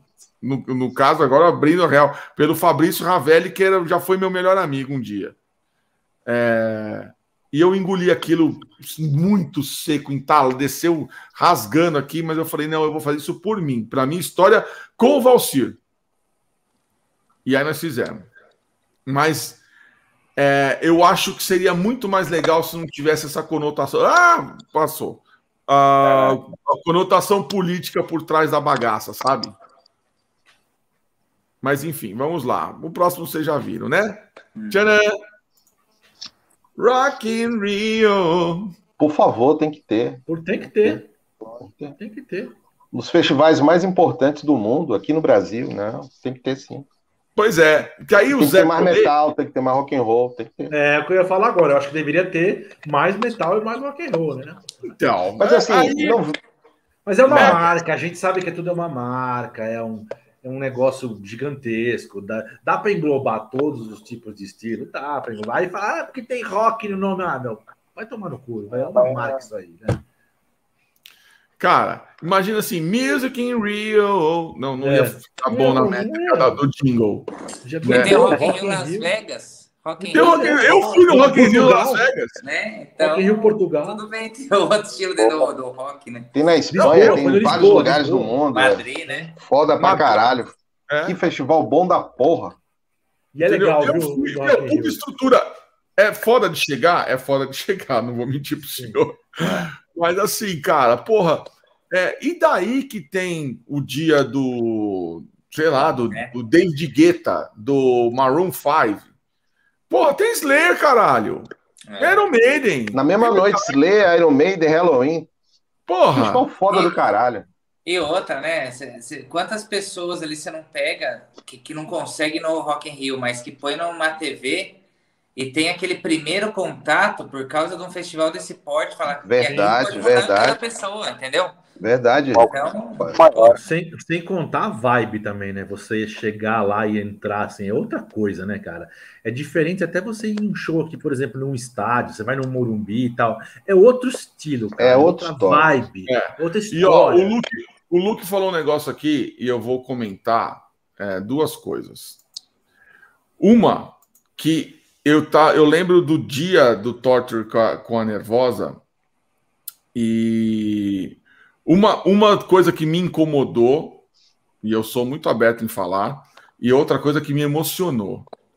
A que me incomodou é, foi no show da Nervosa, o discurso um pouco da, da, da Fernanda. Fernanda. Tipo, é, assim, quem foi que falou que mulher não pode falar, fazer metal? Aí eu pensei assim, eu não sei quem falou, eu não falei, eu aposto que ninguém que está ali falou. É, assim, não se Cara, esse é o seu momento. É o seu momento, é o melhor, é o maior momento da sua carreira. Você tá tocando no Rock in Rio. Eu, se eu tivesse lá. Eu, eu, eu entendo, ia... Ale, sua observação. Mas pense que ela falou ali para uma caralhada de pessoas que não estavam ali, velho. É, não, eu, eu acho que a mensagem foi essa. É, eu, tenho... eu acho que é bom, né? É, Ou também, né? O tanto de merda que ela já deve ter escutado, é, né? Até chegar ali, né, eu, eu, concordo com essa parada do desabafo, mas eu não sei se, tipo, eu faria a mesma coisa. Ou talvez se eu tivesse eu tocando Rock Rio, eu não, para mim acho que não teria intervalo entre uma música e outra. O máximo que ia acontecer é acabar uma música ia pan, ia deixar suando uma nota e ia falar o nome da próxima. Porque, cara, é um momento tão surreal, tão surreal que eu não ia perder um segundo tentando achar alguma coisa que me desagradasse naquela hora, entendeu? Mesmo que seja como um desabafo. E a segunda parte que eu juro, eu chorei copiosamente a hora que eu vi o Torture Squad entrando no palco. Na hora que eu vi o Amilcar tocando. E o Castor, principalmente. Merece pra caralho. Porque, cara, são meus amigos de, de Ipiranga, de casa de cultura, de ver o quanto esses caras se fuderam para chegar ali. E de repente eu vejo os caras tocando um cover, uma música do Testament com o Chuck Billy no palco. O Chuck Billy foi foda pra caralho aquilo. Cara, aquilo, assim, eu, aí, eu me senti representado, literalmente. Literalmente, eu falei assim, meu, depois do Crisium e o Corsos, vai, é, foi as, as, vezes que eu me senti representado, assim, meu, caralho, são meus amigos que estão ali. Puta que pariu, eu não acredito, cara. E quando eu encontrei com a Milka, puta, eu dei um abraço nele falei, cara, é, eu me senti representado por você ali dentro. E ele ficou feliz pra caralho. Mesma coisa com o Castor. E eu falei assim, e outra, fala pro René que, meu, o que ele fez os solos da das músicas do Testament um dos negócios mais impressionantes que eu vi, cara. Ele tirou nota por nota. Ficou, ficou, ficou foda mesmo. Aí, aí o amigo falou assim: porra, fala isso você pra ele que ele vai ficar feliz pra caralho. Eu falei, não, pode deixar que eu vou falar, meu. Ele falou, porque ele, meu, ele se preparou, cara. Ele ficou um ano se preparando para aquilo. Então, aí eu vejo, assim, cara, ali você via tanto o Claustro quanto o Torture tão na zona mesmo, tipo, focado naquele, naquele momento, assim, meu, nada vai interferir nesse, nesse momento nosso aqui. Cara, nós estamos tocando no Rock in Rio. Isso aqui é maior do que as nossas carreiras. É onde a gente é, nunca imaginou que chegar e, e, chegamos aqui. Entendeu? É, daqui agora, bicho, é, é entrar mesmo num, num, esquema de falar, mano, sabe, todas aquelas coisas que você tinha que marcar, ó, toquei no Vaken, toquei no Rock in Rio. Né, para eles, né, um negócio absurdo. Né? Então, eu não falo, eu nunca que tenho Rock in Rio, eu simplesmente falo assim: ah, o cast esse ano não tá do meu agrado.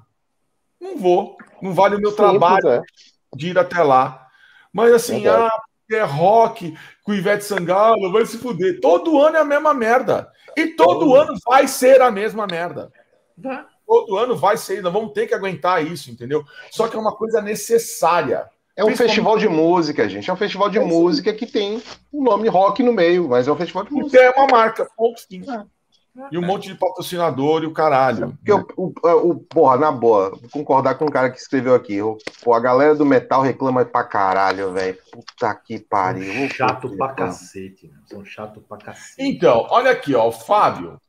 Fábio, o Philips Monster era o mais foda. Era, com certeza. Uh, mas também, cara, é uma coisa de nicho. E aí eu te, aí eu te falo. Por que, que não tem mais? Por que, que a Philips não patrocina mais? Porque não tem retorno, caralho. Por que, que o Rock in Rio tem tanta, tanto patrocinador bancando o cara e ele faz a cada dois anos? Porque se fosse depender do heavy metal, por que, que não tem mais máximos? Por que, que teve só dois máximos? Porque os, o cara fez um contrato de dois anos. Se desse certo, teria o terceiro. E não deu não se pagou, ou se se pagou foi ali, ó, no laço. Então a gente, eu englobo nós, a galera do, do, do, do chifrinho, se acha muito o, o, fodão da história, mas nós, nós, esses caras não pagam as contas. É, o metal não paga a conta de ninguém, cara. Quem paga a conta do, do Rock in Rio é o Maroon 5, é a Ivete Sangalo, é o Carlinhos Brown, é É o que é o que banca o Slayer, o que banca o Iron Maiden, o que banca o Metallica, o que banca o Halloween, o que banca o Destruction, o que banca, sabe? Falou tudo, Xará. Falou tudo. É isso aí, cara. Então, a gente tem mais é que agradecer ter os artistas, apesar de que, sempre assim, tá vendo? O dia do metal foi o primeiro a dar sold out. Realmente. A galera leva a sério. Porém, o cachê desses caras não paga aquele dia. Quem vai pagar são os outros dias. É. Entendeu? É é foda, é, é, é uma verdade difícil de sangalo. É uma verdade difícil de engolir. Tem, tem o dia do metal porque é obrigação, teoricamente. É. Uhum, uhum. E porque e funcionou tem, né? também, viu, galera? Funcionou. Oh, funcionou. Lógico, funciona. Se não tivesse dado certo essa venda de ingressos, não ficava, não. É, mas a, não, mas a partir do, do momento que não teve mais, acabou. É. Em 2017 não teve, né? Não teve o dia do metal, né? A banda então, mais pesada que tocou lá foi o Walter Bridge. Não, o Slayer. Não, 2017. 17? Não, não foi é. o. Ah, não, é verdade, é verdade. O Walter Bridge. A banda mais pesada foi o Walter Bridge. É, porque teve o The Who, não sei Walter o quê. Bridge e o Guns N' Roses, né? Que foram Roses, as é. bandas mais. Não teve dia do metal. É, mas não teve dia do metal, não. Verdade. Não Bom, então vamos para o próximo e último, que é a cereja do bolo. Esse aqui.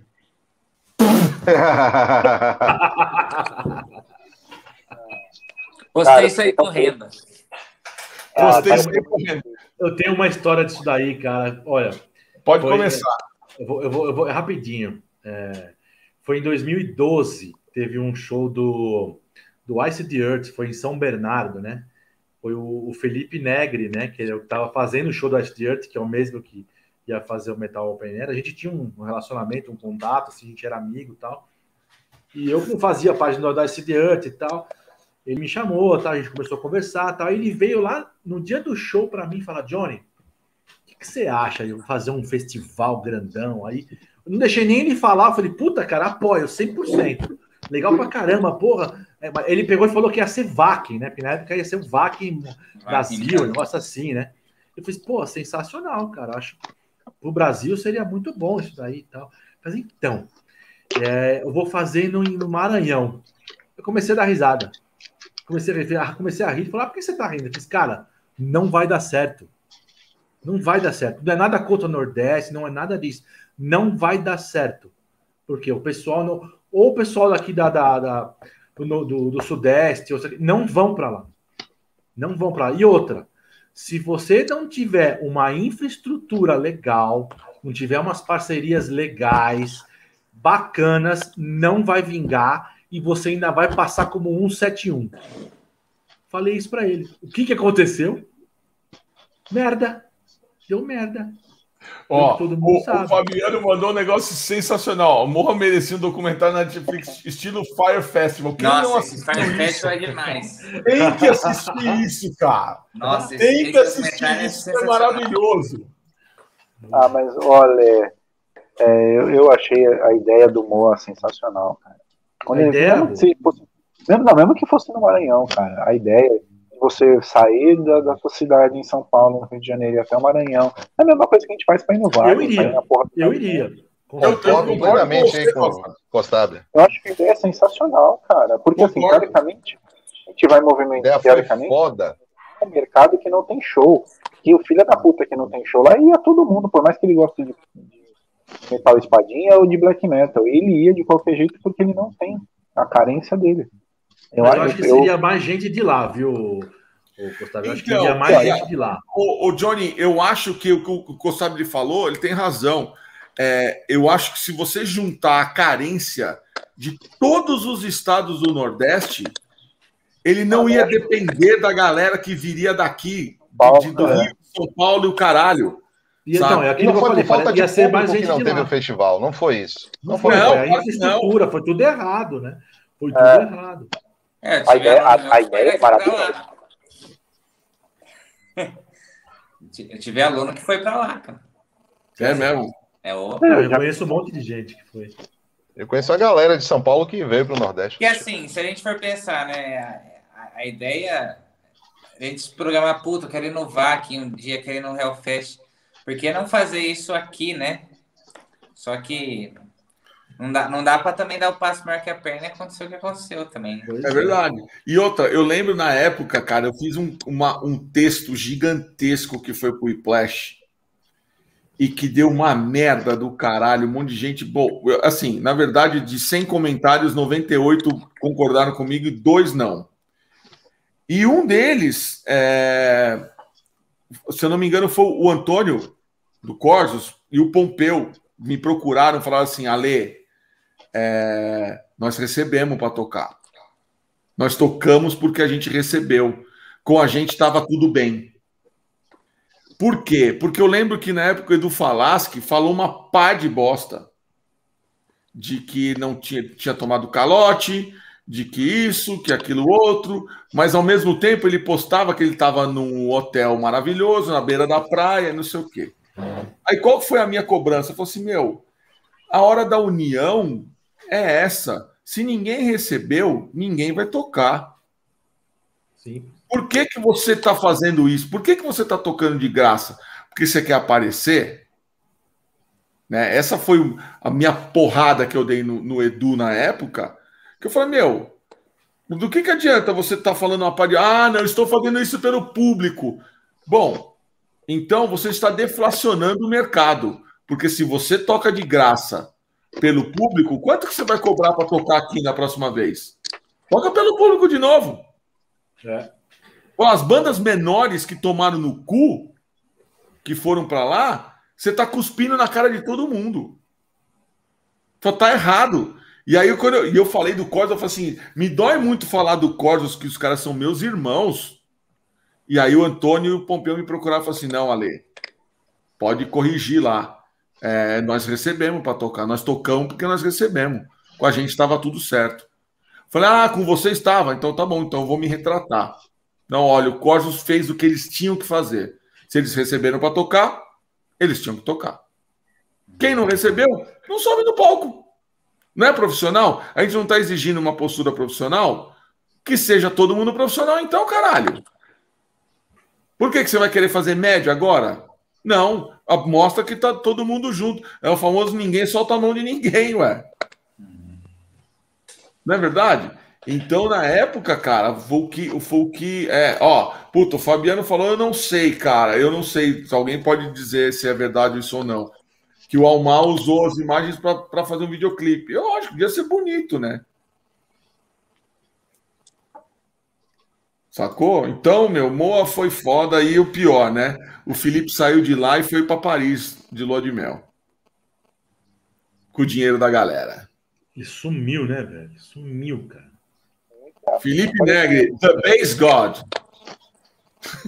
Não se esqueçam desse, dessa vírgula, The Bass God. Porque na época ele ainda era baixista do Tropa de Choque. Tropa de Choque. É foda, é foda, é foda. É, mas assim, quando, mas, quando mas, anunciou não, o ah, festival, ah, foi... Não, quando, quando anunciou o festival, todo mundo ficou, caralho, que animal. Todo mundo, todas as bandas que iam tocar nessa porra. Eu mas fiquei aí, cético, chegou... cara. Desculpa, mas eu fiquei é, cético. Mas aí quando começou a dar treta, de nego não receber, de não chegar a passagem, pô, chegou site tava nessa porra e não chegava a passagem, não chegava nada, não chegava porra nenhuma.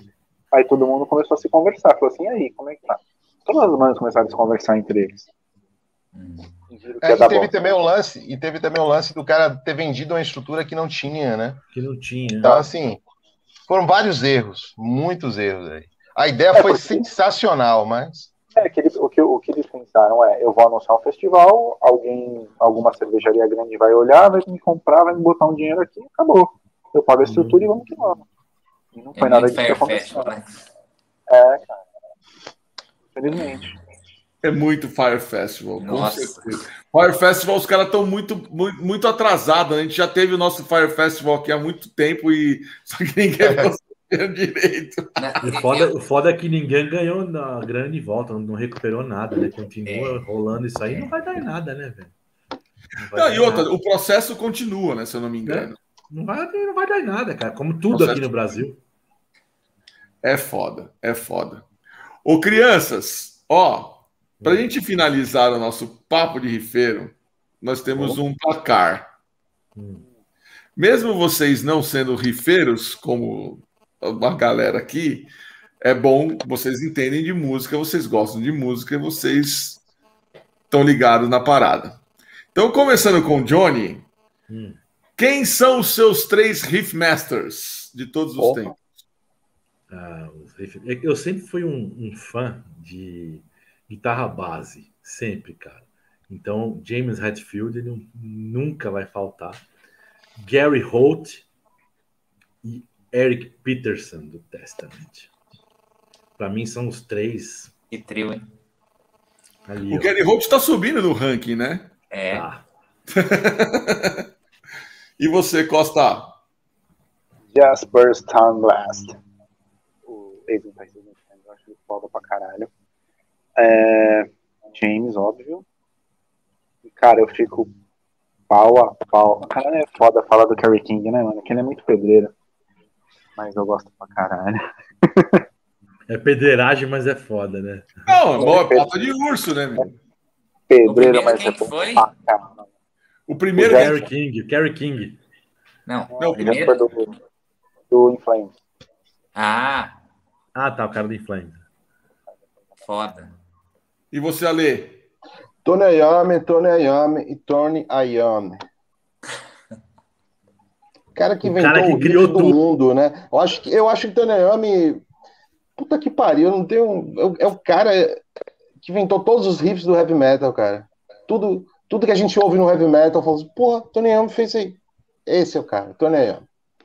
O, é, Hatfield, Mustaine, Kelly King, tantos outros aí são maravilhosos também. Mas eu gosto muito do que Tony Iommi fez. Ele criou um estilo maravilhoso chamado heavy metal, com os riffs. Tá vendo? Rafa, eu tô falando para você, cara. A gente vai ter que criar o troféu Tony Iommi, cara. o Ale, sem querer cor cortar aí. Não, não, Ale o Grunheit agora. É, eu falei aqueles três, mas faltou um, né? Eu acho que você já imagina qual que é. Qual mas no, não, mas no placar, o placar é, são três. Aí você arranca um dos três. É. Não, eu não vou arrancar porque. É menção eu, honrosa, então. Vai. É menção honrosa para o nosso querido ilustríssimo Deus, né? Mark Trebonte. Ah, esse cara é. Esse, Porra, cara é, é gênio, esse cara é gênio, cara. É gênio. Para mim, um dos, é o melhor guitarrista da, da atualidade. E o Johnny, o Johnny, o chegar no seu coração, viu, Ale? Quem sou eu? Chupa mundo e pronto, falei. Ele é foda, né? Ó, o Caio mandou, é que eu não consegui, cara, mas eu vou mostrar aqui depois aqui, ó. Isso aqui é seu troféu Tony Iommi, tá? Aqui, ó. Olha lá. Eu vi ele. Olha lá, a base, Malmsteen, Rhodes, Timpton, Dimebag, Mustaine, Redfield, caralho. Aqui, ó. Iommi. é isso, cara. É isso, cara. É o troféu Tony Iommi vai ser, vai ser no, no, no, na próxima temporada do Papo de Rifeiro.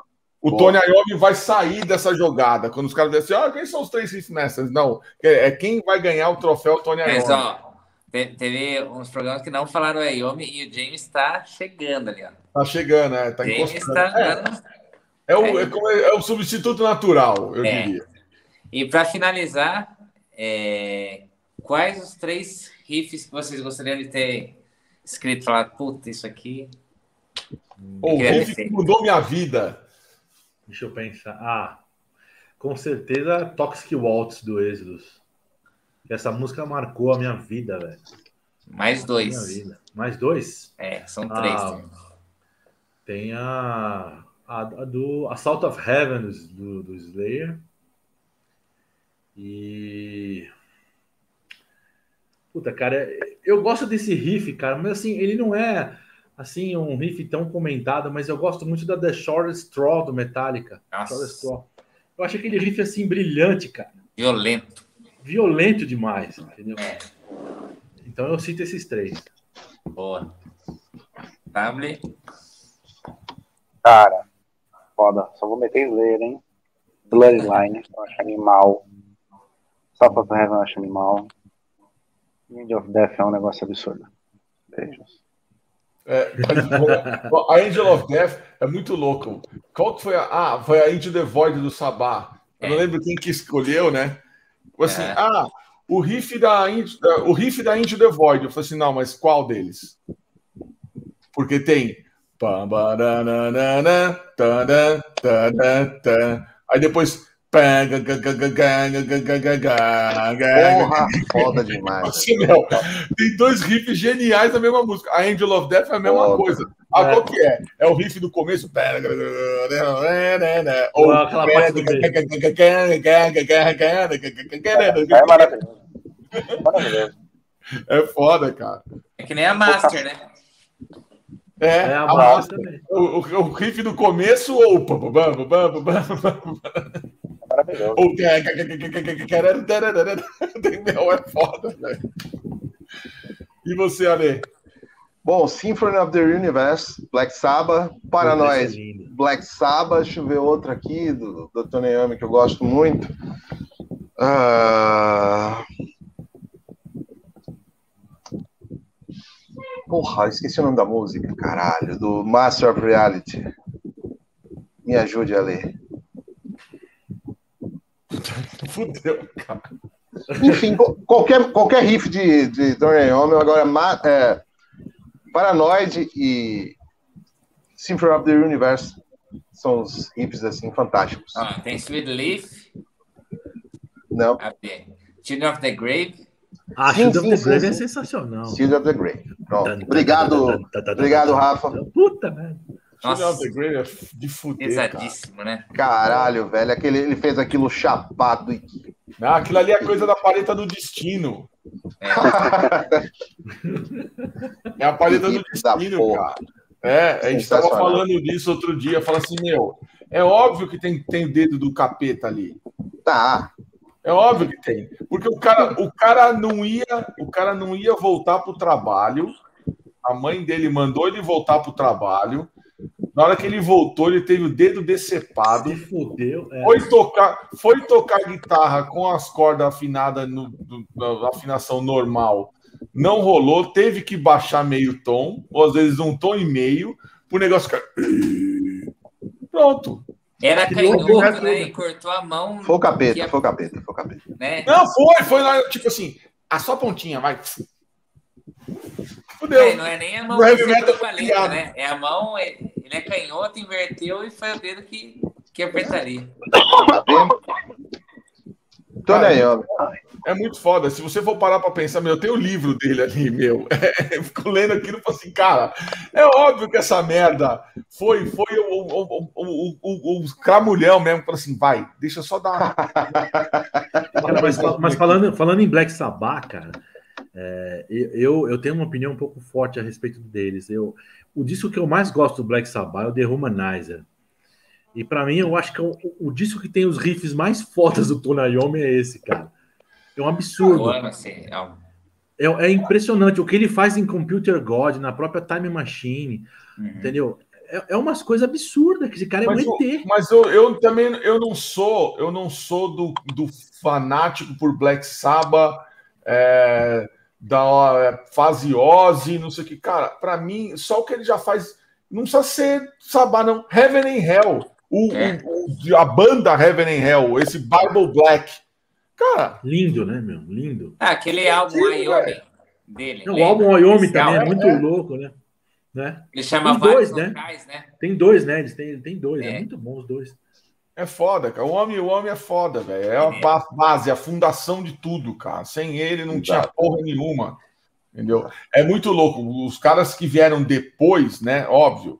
Van Halen, depois o Malmsteen, depois o Redfield, em companhia bela. Todo mundo foi botando a sua, o seu tempero no, que, no, no, que, o homem fez, né, cara? É, é foda. Rapaziada, puta, foi demais, meu.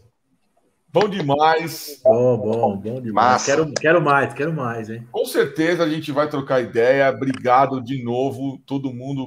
Ah, e outra coisa, agora chegou a hora dos recados. Infelizmente, o, o, o, o Piantoni não pôde, o alemão não pôde, porque. Porra. Graças a Deus, ele tomou a vacina. Que ótimo. Que ótimo. Ele tomou a vacina da AstraZeneca. Infelizmente, bom, infelizmente não, não vou falar infelizmente ele sentiu aqueles efeitos colaterais da vacina que dá febre, dá gripe, dá como se aquela sensação de, de, de gripe mesmo, uma gripe forte. Porém, vamos pensar que são efeitos colaterais, porque pelo menos de Covid ele não vai sofrer. Então, puta, ó, um abraço, boa recuperação pro Piantoni. Massa. Um abraço pra ele aí. A gente de novo. Grande Piantoni, figuraça. Irmãozão. A gente anunciou semana passada o show do dia 20 de junho no Mick Manifesto. Jagger. É, infelizmente, o show vai ficar talvez para agosto. Agosto. Eita. Esperamos que não é agosto de Deus. Não agosto de Deus, é, mas o Papo de Rifeiro Live vai rolar. É, mas não por isso que nós vamos adiar o lançamento do Ancestral. Foda-se, agora o trem já É. saiu da estação. vamos fazer isso e É, foda-se. até lá a música tá mais ainda. É, Vai ser um single mesmo, um single mesmo. Vai ser um single. É, eu tô tentando ver. Aliás, vamos aproveitar ao vivo aqui e fazer um apelo para o Paulo Anhaia responder o WhatsApp. Por favor, Paulo. Porra, Desde o dia 30 de outubro eu estou tentando falar com o senhor e o senhor não responde. Ah, segundo a mulher dele, ele está no Vale dos Esquecidos. Então, nós gravamos um cover do Monster. porra. Pois é, gravamos Caralho. um cover do Monster. É aquela Só que vocês tocavam antes, sempre ou não? É, a The Show's Not Over Yet. E, Uhum. e, e a gente precisava da autorização dele para lançar, só que ele não responde. Então, Paulo, por favor, Autoriza, Paula. Hashtag. autoriza a Hashtag autoriza Paulo. É, Boa. exatamente. É, E aí, então é isso. Então vai ter single novo aí em junho, pai, vamos, vamos nessa. Certo? É. Mais algum recado, Rafa? Ah, o Camaro estamos tramando algumas coisas também. É bom tramar. E- E escutem meu álbum aí, que saiu recentemente. Valeu aí. Make Baita, Not baita, baita War. O Ale vai adorar as- os títulos das músicas. Ah, Tenho eu quero ouvir. Ô, Rafa, manda pra mim o link pra eu Me Demorou. manda as, manda as músicas, botar lá na É. rádio. Quero, quero entrevistar você para falar do disco. Ô, E Ale, por favor, Ancestral, assim que lançar, manda para Rock Friday pra gente fazer aquela zoada. Pra todos Johnny- nós. Pra todos nós. Obrigado pela, pelo, pelo bate-papo, Costable também. Massa, muito massa isso aqui. Espero Obrigado. voltar em breve. Com certeza. E aí, Johnny? Gente, obrigado aí pelo convite, adorei, achei muito legal. Acompanho o trabalho de vocês aí, vejo na medida do possível, gosto muito das zoeiras e os pata de urso. A gente só não falou os mãos de alface, eu tava esperando fazer eu falar os mãos de alface, mas fica para uma próxima. Sim, É. sim. Valeu, Ale, Rafa, obrigado. Costabile, prazer falar com vocês. Ale também na Rock Friday, foi um grande prazer conversar com vocês aí. Gosto muito de vocês, todo o trabalho de vocês, respeito vocês demais. Prazerzão aí. Fica para a próxima. Obrigado a todos que assistiram aí, valeu por tudo. Valeu. E aí, Costa?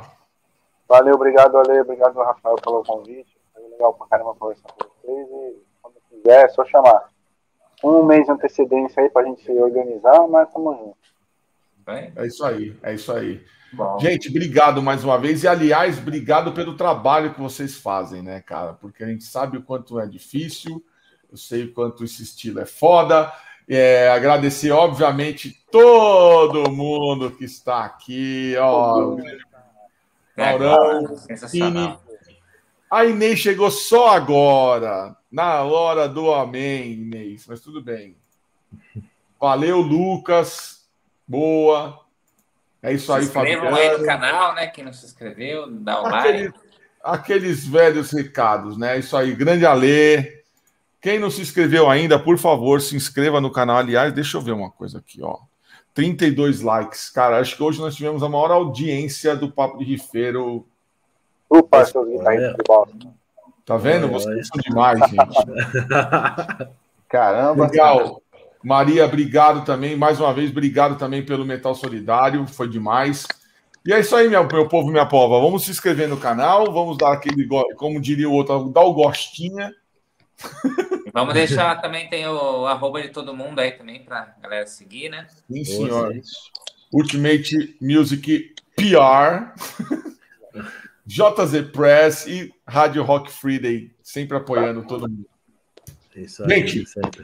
Valeu, valeu. Valeu, Ale. Valeu. Obrigado, gente. Valeu, gente. Beijo do gordo. Valeu. Até a próxima. Cuidem-se, fiquem em casa, usem máscara, pelo amor de Deus. Fiquem Não bem. vai na onda daquele filho da puta. E São Paulo campeão. Bora, ah, Bolsonaro, bora Bahia, minha é, porra, valeu. Salve o tricolor paulista. Da, vai na onda daquele arrombado do caralho. Fake leader na Real Chaos. É, isso aí. Ó, com, começa com esse título, segura essa ali.